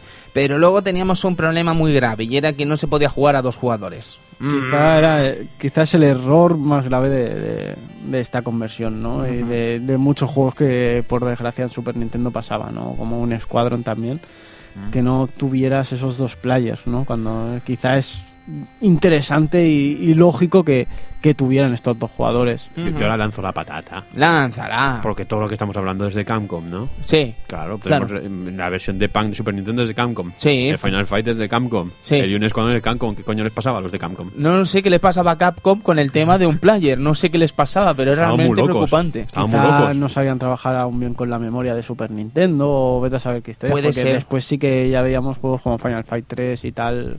O Final el Fight 2 incluso. Incluso teníamos dos players. Es muy curioso, quizás lo que querían hacer era obligar al jugador a ir a la recreativa, no sé, por decir algo, porque si bien es una práctica que SNK sí que Sí, hizo pero tiene en con ese- Neo Geo. pero en Neo Geo O sea, tiene con más- Neo Geo, con las conversiones. Sí, quizá- pero quizá tienen su más lógica, ¿no? En Neo Geo. O sea, Sí, por Son supuesto. ellos los que crean los juegos y Claro, son ellos los el, que... Real, el Real Bout de PSX, por ejemplo, pues no va a ser tan bueno como el de Neo Geo, por supuesto que no, y aunque pudiera hacerlo, no lo voy a hacer. Bueno, no podían hacerlo, pero ya me entendéis.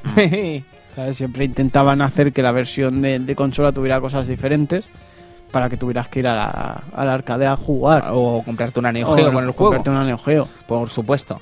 Pero en el caso de Capcom, pues francamente no sé a qué se debía este asunto, pero eh, si bien Edu es de la opinión que mola tener una versión diferente en cosas como la música o como los escenarios, a mí si se hace para peor, no. Y la verdad es que la música de Super Bang en Super Nintendo no es mejor, no lo No, es. Ojalá lo no, fuese. En este caso no creo que no, no hay gustos para comparar. Creo que yo creo que es peor también. O sea, no es como, como hemos hablado antes con New Squadron, ¿no? Que cambiaba un poco. Sí, Aquí no. No son arrange, no son nada. O sea, no sé. sí. A mí no me acabo de, de convencer, pero el juego en sí yo lo encuentro bas- bastante bien adaptado y teniendo en cuenta que eso es una de las pocas versiones que se puede jugar. Sí, sí, sí. Y eso es interesante, siempre es interesante.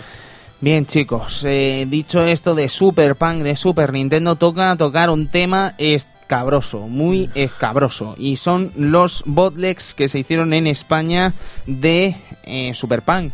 Y es que de bien es sabido que llevamos todo el capítulo diciendo que Super Punk fue un juego muy original y muy querido aquí en España y mucha gente pues quiso sacar partido de ello. Entre ellos un grupo llamado THC que mm, cogió un juego llamado Super Punk que estamos analizando hoy y lo convirtió en una cosa llamada Monster Wall.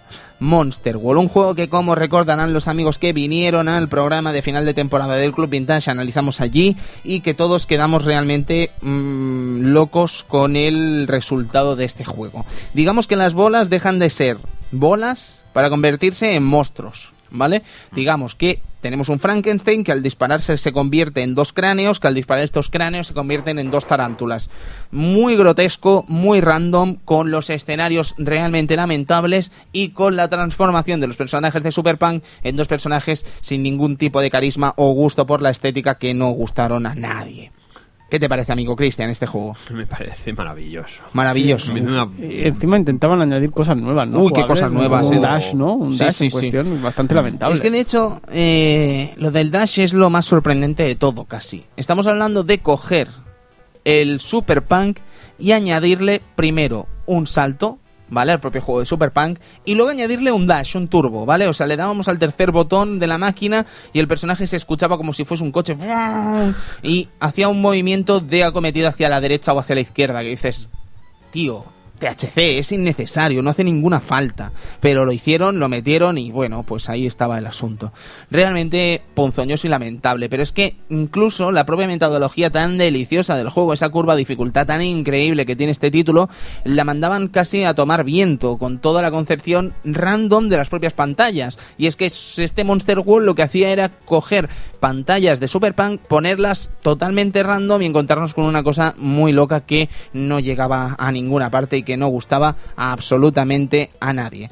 Muy mal, eh, con algunos fondos de pantalla realmente, algunos eh, fondos, algunos escenarios realmente locos, como por ejemplo el de terroríficamente muertos, eh, que nos ponían los pelos de punta y que, queridos amigos, yo casi que os recomendaría que os pasarais por el YouTube y echéis un vistazo a este Monster Wall del año 1994, que como bien os decimos, es un super punk venido a menos y de qué manera tenemos más cosas. Tenemos otro juego que bebía evidentemente de Super Punk y es ni más ni menos que eh, esa maravillosidad llamada Genix Family. Ojo.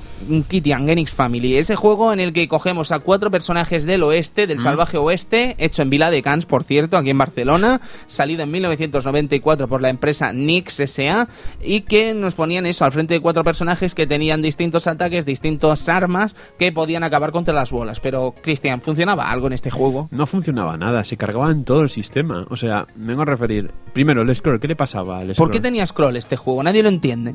Edu, scroll en un juego de punk. Es que verdad- realmente hacía falta. La verdad es que más que, que ganar estorba, ¿no? El Mm. juego, o sea, el hecho de no saber qué bola hay en el otro lado, ir para el otro lado tranquilamente, para la izquierda o para la derecha, no ver qué hay, acercarte un poquito y ver que te comes una bola porque sí, no, no, no hace gracia, la verdad. Después, lo- los personajes tenían una barra de power, ¿Mm? de super, que eh, pulsando un botón pues, y soltando hacía, hacía un especial. Un especial que era para todos los personajes el mismo. Mm. Algo redondo que nos cubría. Claro. Después las, la- las armas secundarias eran, eran raras también. eh, podíamos elegir cuatro personajes, como hubieras dicho, pero tampoco se diferenciaban tanto de uno con, del otro. La verdad es que es bastante, bastante lamentable. eh, Y encima utilizando recursos de otros juegos, ¿no? Como esa, Hostia, esa- esa- la tipografía. La tipografía, esas fuentes de, de SNK. Era, era Mm. bastante cutre. Pero yo quería decir una cosa. El diseño gráfico del juego es una auténtica ponzoña. Sí, sí, sí, sí, sí. es visualmente horripilante, es Sí, sí. horroroso. Es terrible, es entran terrible. ganas de llorar. Sí, sí, Solo ver esa familia de, qué de familia paletos. mm, de paletos, tío. No, no, muy chungo, de verdad. Mm. Creo que de este no hay ni contenido siquiera en todo el YouTube. Genix Family, echadle un vistazo. Si no, probablemente si tiene una buena colección de, de estos de mame, seguro que lo encontrarán, pero es difícil, ¿eh? es difícil Mm. tener acceso a este Genix Family ahora mismo. Eh, muy mal, muy mal, francamente mal. Pero, Cristian, eh, antes me comentabas de una versión random que salió en... ¿En MS2? Sí. Sí, sí, ah, una versión de estas del punk, pero una versión china, un, un hack chino, eh. una cosa extraña, pero bueno, no era un hack, porque era un concepto... Es que no sabría explicarme. Era un chino que hizo el juego. Un chino que hizo el juego en un los chino 90. random que hizo el juego y que se vendió muy bien y se vendió en formato de disquete por estos de compraventa que tú llamabas y te mandaban los disquetes. Sí, o sea, un shareware, ¿no? Un shareware de estos. Shareware. Y el Shareware. pan, te vendían un pan chino, como en el restaurante. pan chino. vale. Que la verdad es que era eh, el juego mm, era como intentaba ser un pan, pero tenía muchos defectos y luego tenía unos bonitos escenarios que eran unos mm, acostumbrados a ser dinosaurios comiendo cosas, dinosaurios comiendo Ah, ratas. bien, me parece bien. sí, sí. Maravilloso, era Bien. un velociraptor comiéndose una ratilla. Y tú ahí disparando a las pelotas. Mm, qué bien. También no contaba, solo contaba con Tour Mode, no contaba con Panic. O Ah, al menos en la versión que tenía yo. Ajá. Qué Mm. curioso. Bueno, Ah. esto es Super Punk triunfó en muchas partes, Sí. evidentemente, y todos quisieron sacar tajada de este Super Punk. Y el éxito de Super Punk, evidentemente, hizo que pudiésemos disfrutar de algo llamado Punk 3 en el año 1995. Hablemos un poco de este Punk 3.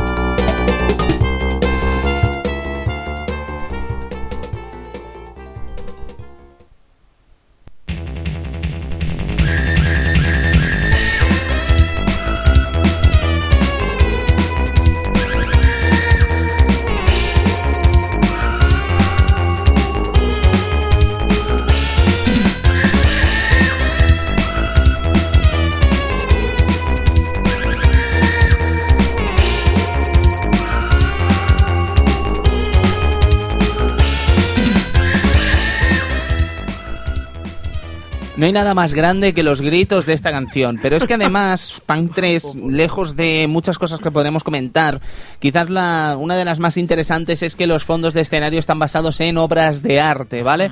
Y cuando te enfrentas en las primeras pantallas a lo que vendría a ser el grito de Edward Munch, eh, encontrarse la canción, este tema que empieza tal que así, Amigo Edu, ¿podemos poner el principio, por favor? Solo por disfrutar de esta maravillosidad.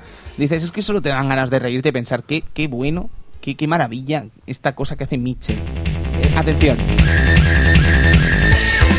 Inconfundiblemente estamos ante el grito, ¿no? Pero sigue el grito, ¿eh? Con más... Mira.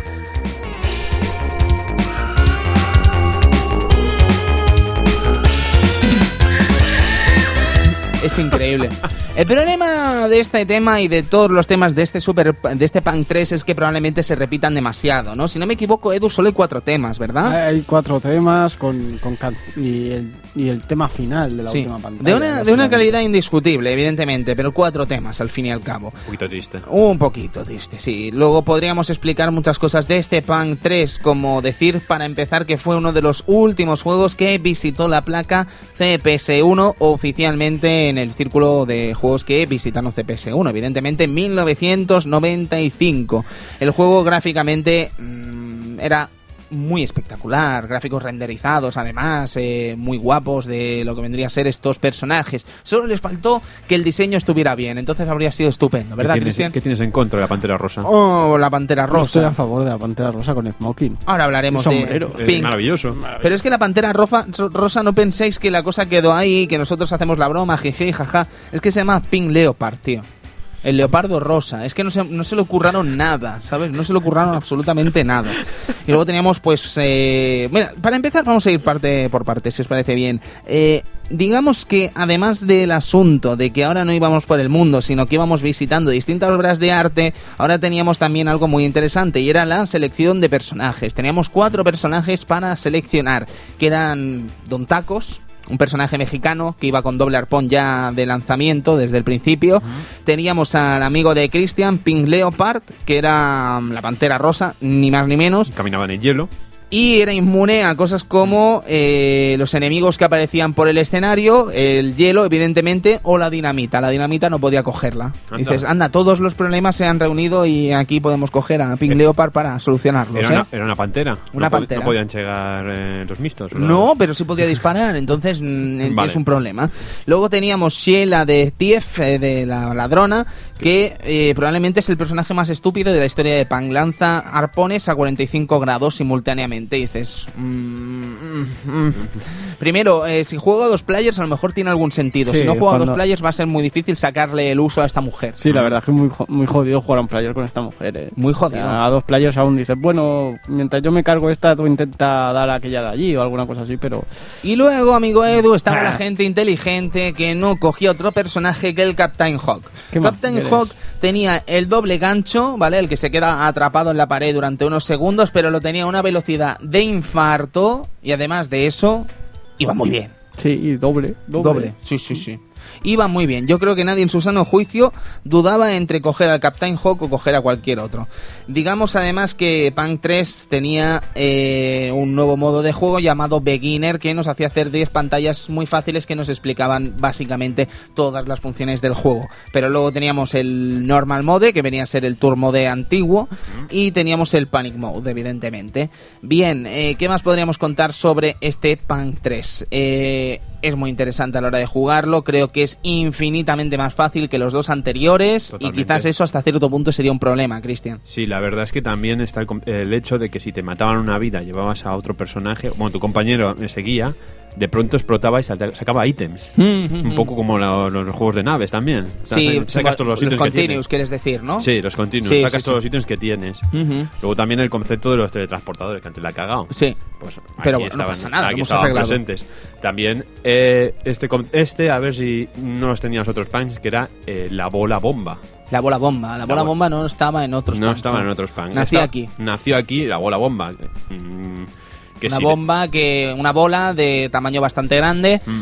Que al explotar explotaba en una forma también de bola a sus lados que Sí. explotaba todo lo que tocaba. Sí, sí. Hacía explotar todo lo que tocaba. Entonces, si lo hacías bien, podías explotar todas Sí, las bolas con esa la- bola. Las pantallas de la, con la Lucky Ball también. Hostia, es que yo creo que sobran. Había Sí. una que, que simplemente era descubrir cuál era el teletransportador bueno, subir y estabas delante de la Lucky Ball. Mm, No. Sobran. Yo creo que sobran, de verdad. Y además hay muchos, muchas pantallas que son muy, muy fáciles. Y creo que es un juego muy, muy accesible incluso para pasárselo con un crédito. Sí, Pero- no, es muy accesible. De hecho, por ejemplo, el tiempo, cuando cogemos tiempo, es más largo. Ujú. Cuando conseguimos parar el, el tiempo se hace mucho, largo, mucho más largo. Cuando nos, nos matan al rival, aparte de al, al compañero, aparte de los ítems, también es más largo el tiempo que tenemos nosotros para, para actuar. Eh, la, la metralleta es mucho más bestia. mucho más Sí. bestia. La metralleta tiene una cosa y es que la metralleta dura 5 segundos, si no me equivoco, o 3 segundos, pero es que es tan fuerte que da igual. Está sí, tan de- dopada que da igual. La verdad es que tiene muchas cosas que lo hacen más, más, más accesible. Demasiado, Vale, incluso vale. para mi gusto. Parece un Optic. mm, Un Optic Blast. Un Optic Sí, Blast. parece, parece de Marvel vs. Capcom. Sí, sí. No, no, pero que está realmente dopada, es que acaba con todo lo que toca y evidentemente aunque dure 5 segundos no, no sigue, no es ningún problema para hacer la, para liar la parda.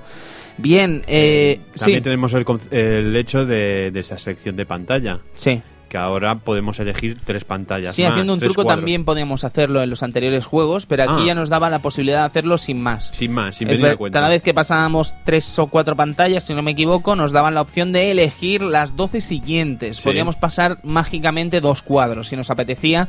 No sé para qué, no sé quién lo usaría, pero quizás para ver la última pantalla si nos apetecía. Claro. Cuando llegábamos a un momento concreto del juego, no sé. Algo extraño. Yo no lo haría, francamente, porque más me parece tirar el dinero, ¿no? Hasta cierto punto, a no ser que quieras aprender cómo jugar ciertas pantallas sin complicarte mucho la vida, ¿no? Mm. Algún sentido tendría, pero bueno, no sé, no se lo hemos sabido encontrar porque somos gente muy simple.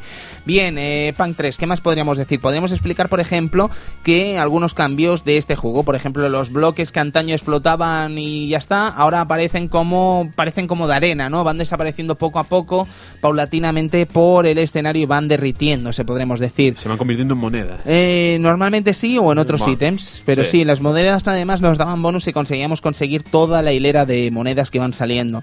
Luego teníamos esto que hemos comentado en la metralleta y poco más, porque la bola estrella ya la hemos comentado también y no hay mucho más que decir. Aparte de que el juego tenía una mecánica mm, francamente distinta. Sí.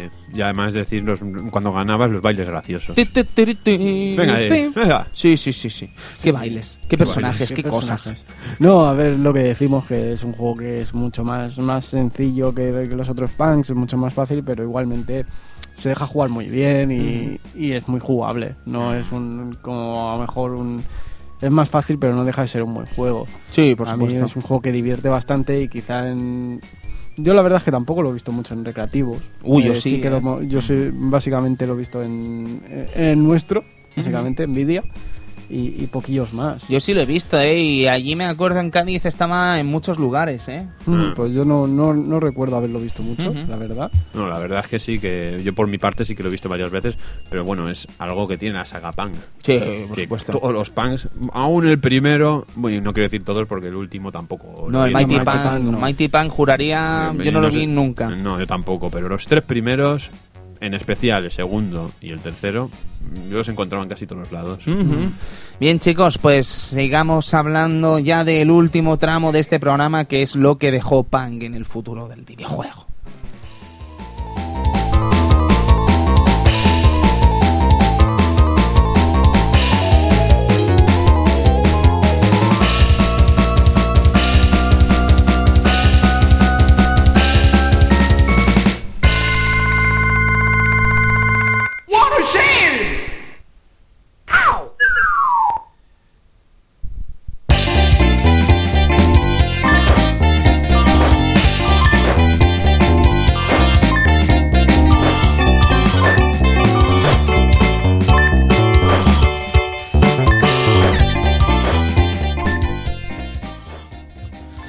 Lo que no mucha gente conoce es la cuarta entrega de la franquicia Pan que saldría en el año 2000, también perpetrada por Mitchell para CPS2.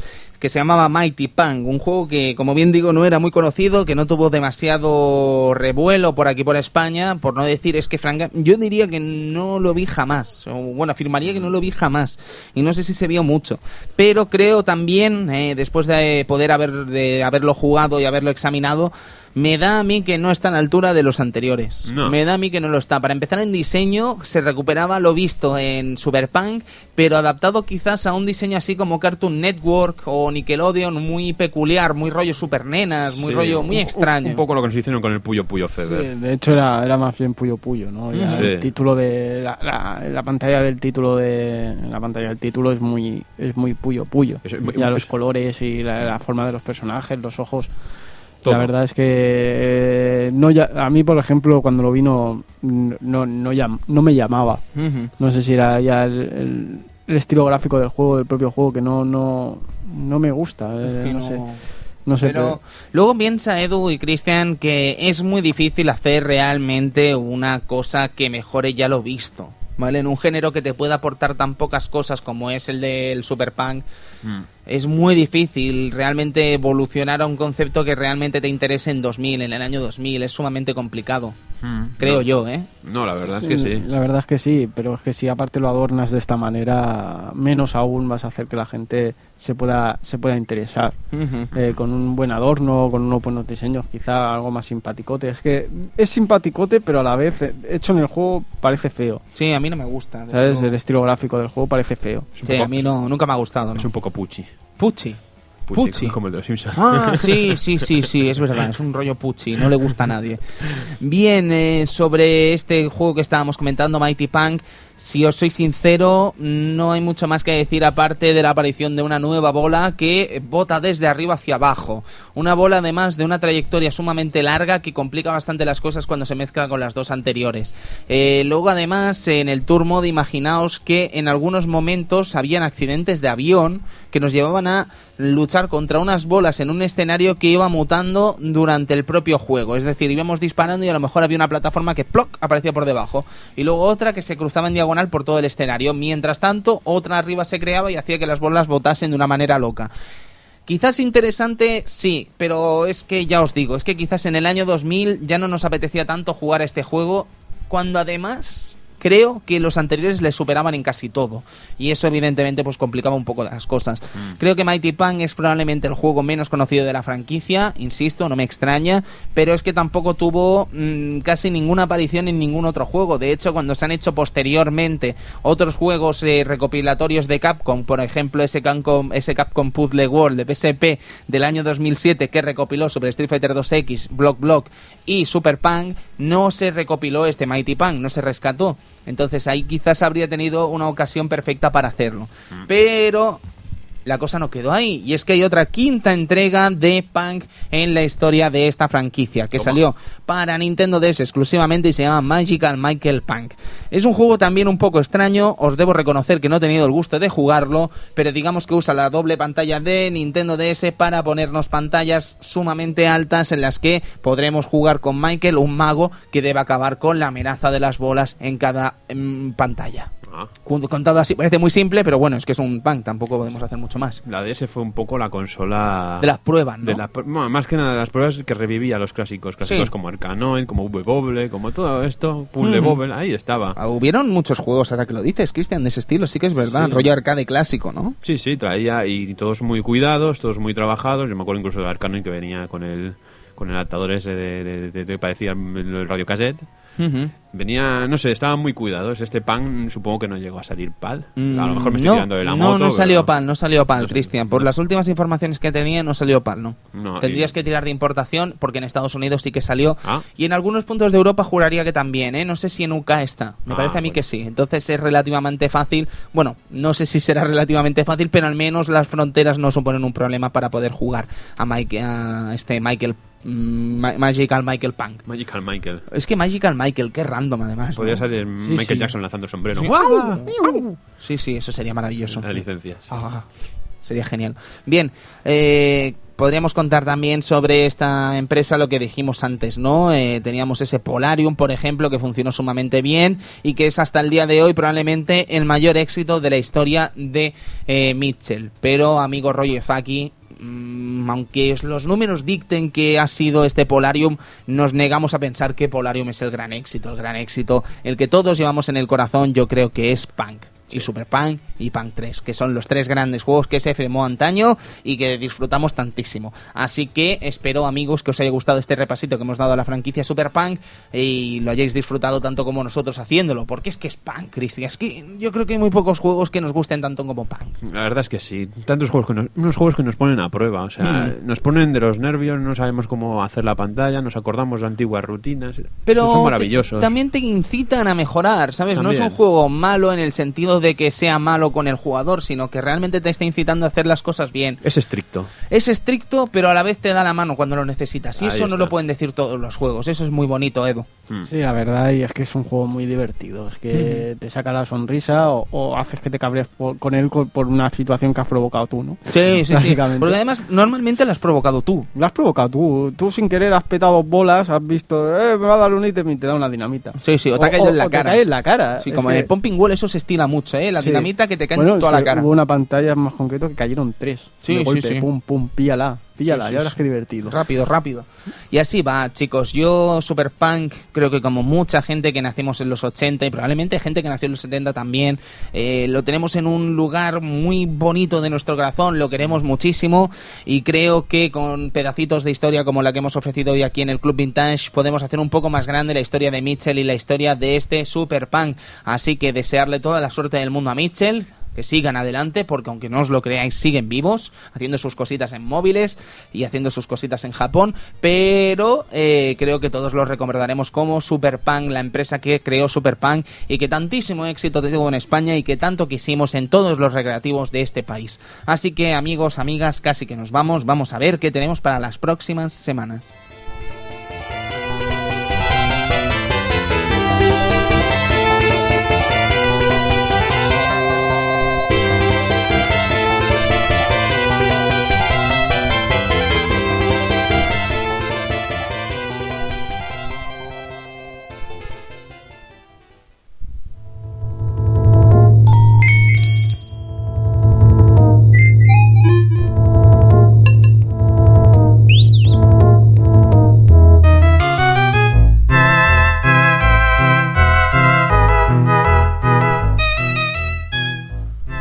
Es que lo pedía tanta gente, Cristian, que era imposible no hacer caso a esa demanda que existía por parte del público por este Goals and Ghost increíble. Pues sí, la verdad es que sí. Y yo, yo me río ahora de decir que el pan es estricto. Ah, sí. Ah, amigo. y si no te lo pases dos veces también. Sí, sí, sí, sí. Y si eso vuelves a hacerlo después, Venga, tonto. Sí, venga. maravilloso. Un clásico inabalcable, un clásico realmente increíble por parte de Capcom, que sin duda la semana que viene estaremos encantados de serviros en este Club Vintage. Vamos, Edu.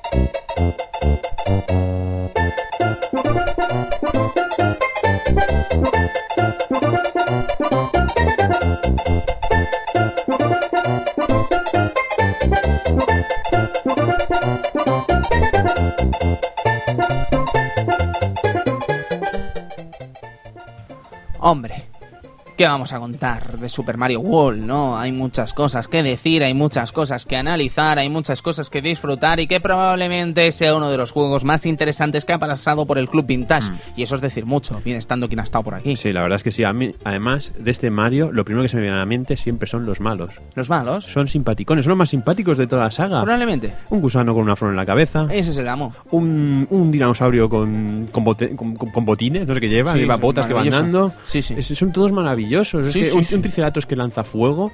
Mm, ¿Qué más necesitas, Kitian? No, es que no, es y perfecto. cosas grandes y gigantes, balas gigantes. Balas gigantes. Es Y que las matas de un bueno, saltando. Sí, sí, por supuesto. Super Mario World es que es uno de los grandes.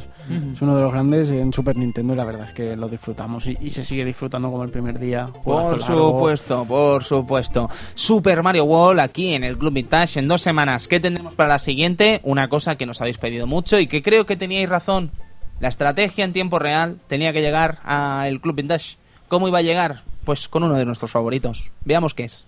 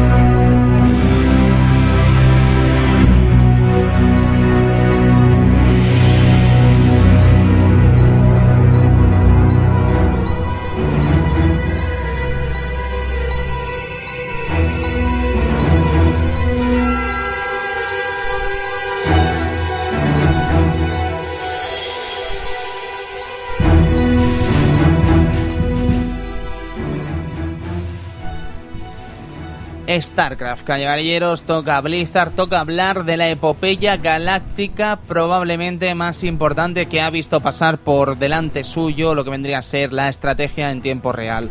Uno de los grandes, una historia realmente increíble en el sentido ya no solo de la historia del propio juego en sí, que creo que a todo el mundo nos gusta, sino además en una historia que básicamente ha reconvertido casi el eSport. Ya por eso solo, ya solo por eso, vale la pena hacerle un hueco a este a StarCraft y ver realmente qué provocó y qué sigue bebiendo a día de hoy, qué provocó en Corea, qué provocó en casi todo el mundo y qué hizo que convirtiese este juego en una de las cosas más mágicas que ha visitado jamás un PC.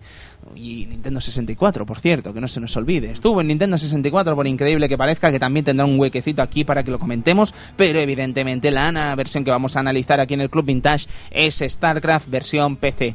Un clásico increíble, los Terran, los Protoss, los Zerg, y vamos a comenzar a mirar tantas cosas grandes que abarcaron este título que creo que todo el mundo quedará a gusto y esperemos que disfrutéis de este título. A mí me gustaría mucho además tener algún, eh, algún invitado especial para este programa, ya comenzaré a mover mis pezuñas a ver si consigo traer a alguien interesante, pero estoy seguro que haremos algo interesante con este StarCraft y os aseguro que es un reto que a mí personalmente me encanta meterme para de cara a tres semanas. Así que sé, creo que lo vamos a disfrutar y creo que vamos a pasarlo muy bien. Eso sí, tenemos que recordaros una cosa, amigos. Eh, mira, la vamos a hacer en el ending, si os parece bien. Vamos al ending, que hace mucho que no lo escuchamos además. StarCraft aquí en tres semanas o un poquito más, porque nos vamos al salón del manga. Hablemos.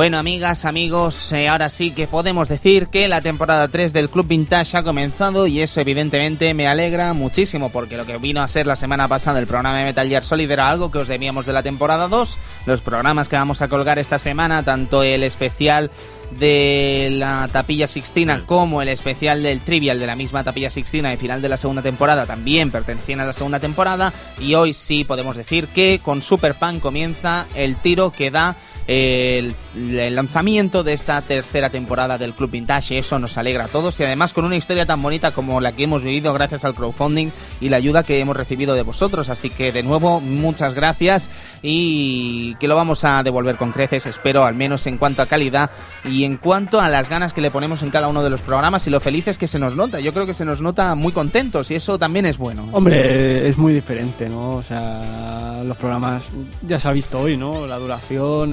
Esto no lo podíamos hacer en Sardañola Radio. Esto que ha pasado hoy no lo podíamos hacer. No. Tener un, más tiempo de preparación, más tiempo de, de ejecución del propio programa, en ir sin presiones. Sí. sin- Imaginaos, amigos, que claro, es que nosotros no hemos hablado, no hemos contado las mil penurias que hemos pasado por allí, sobre todo el Club Vintage. En algún momento sí que hubo alguna rajada, pero imaginaos que nosotros no habríamos hecho nunca un programa de más de una hora de duración. Deberíamos haber grabado una hora y después el resto que quedase lo que hiciera falta en otro turno. Y ahí se pierde mucho. Se pierde mucho, la concentración es otra, lo encaras Y- de otra manera. Más bien se pierden las ganas, ¿no? Sí. Estás tan a esto, tan metido en el programa, que te venga alguien diciendo, oye, no, tienes que acabar, Sí, eh, irte para otro lado sin, sin ganas, eh, eh, con más problemas, porque Mm. evidentemente el eh, al otro sitio donde íbamos, a otro, al otro estudio, a- había menos micros, había menos cosas para, para poder hacer. Ahora no, ahora, Ahora esto es es- una maravilla. es- Solo nos gloria. falta, ojalá estuviera aquí el amigo Luis Iniesta y Sergio Márquez, pero bueno, Sergio esperemos que vuelva y Luis Iniesta, pues como decíamos, nos ha dejado, pero le agradecemos mucho ese trabajo tan estupendo que ha hecho en los últimos años, en el último año, perdón.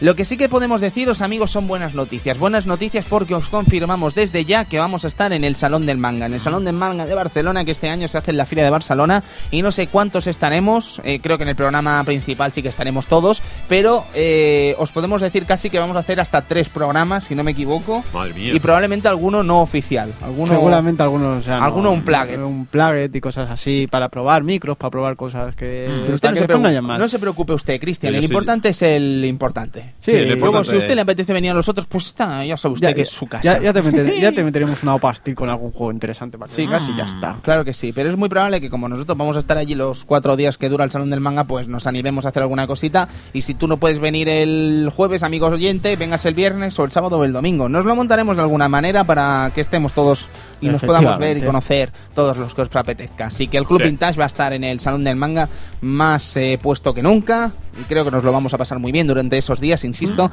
en la fila de Barcelona, en el stand de Misión Tokio, a los que agradecemos evidentemente la posibilidad de que estemos allí mano a mano con nuestros oyentes y que podamos conocer a estos amigos que escuchan el Club Vintage de forma asidua cada semana.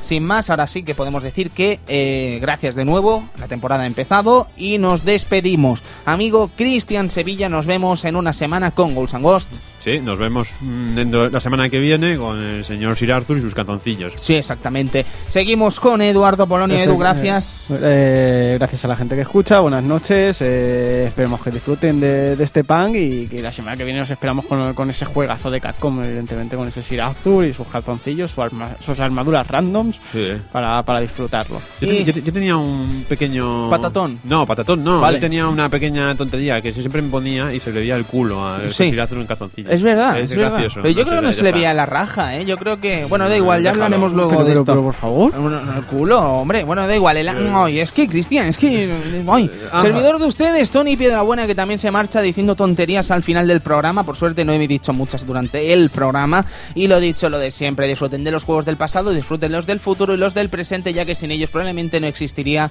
juegos en los que analizar en un programa como en el Club Vintage. Así que amigos, amigas, gracias una semana más. Disfruten de Super Punk y nos vemos, lo dicho, en una semanita. Adiós.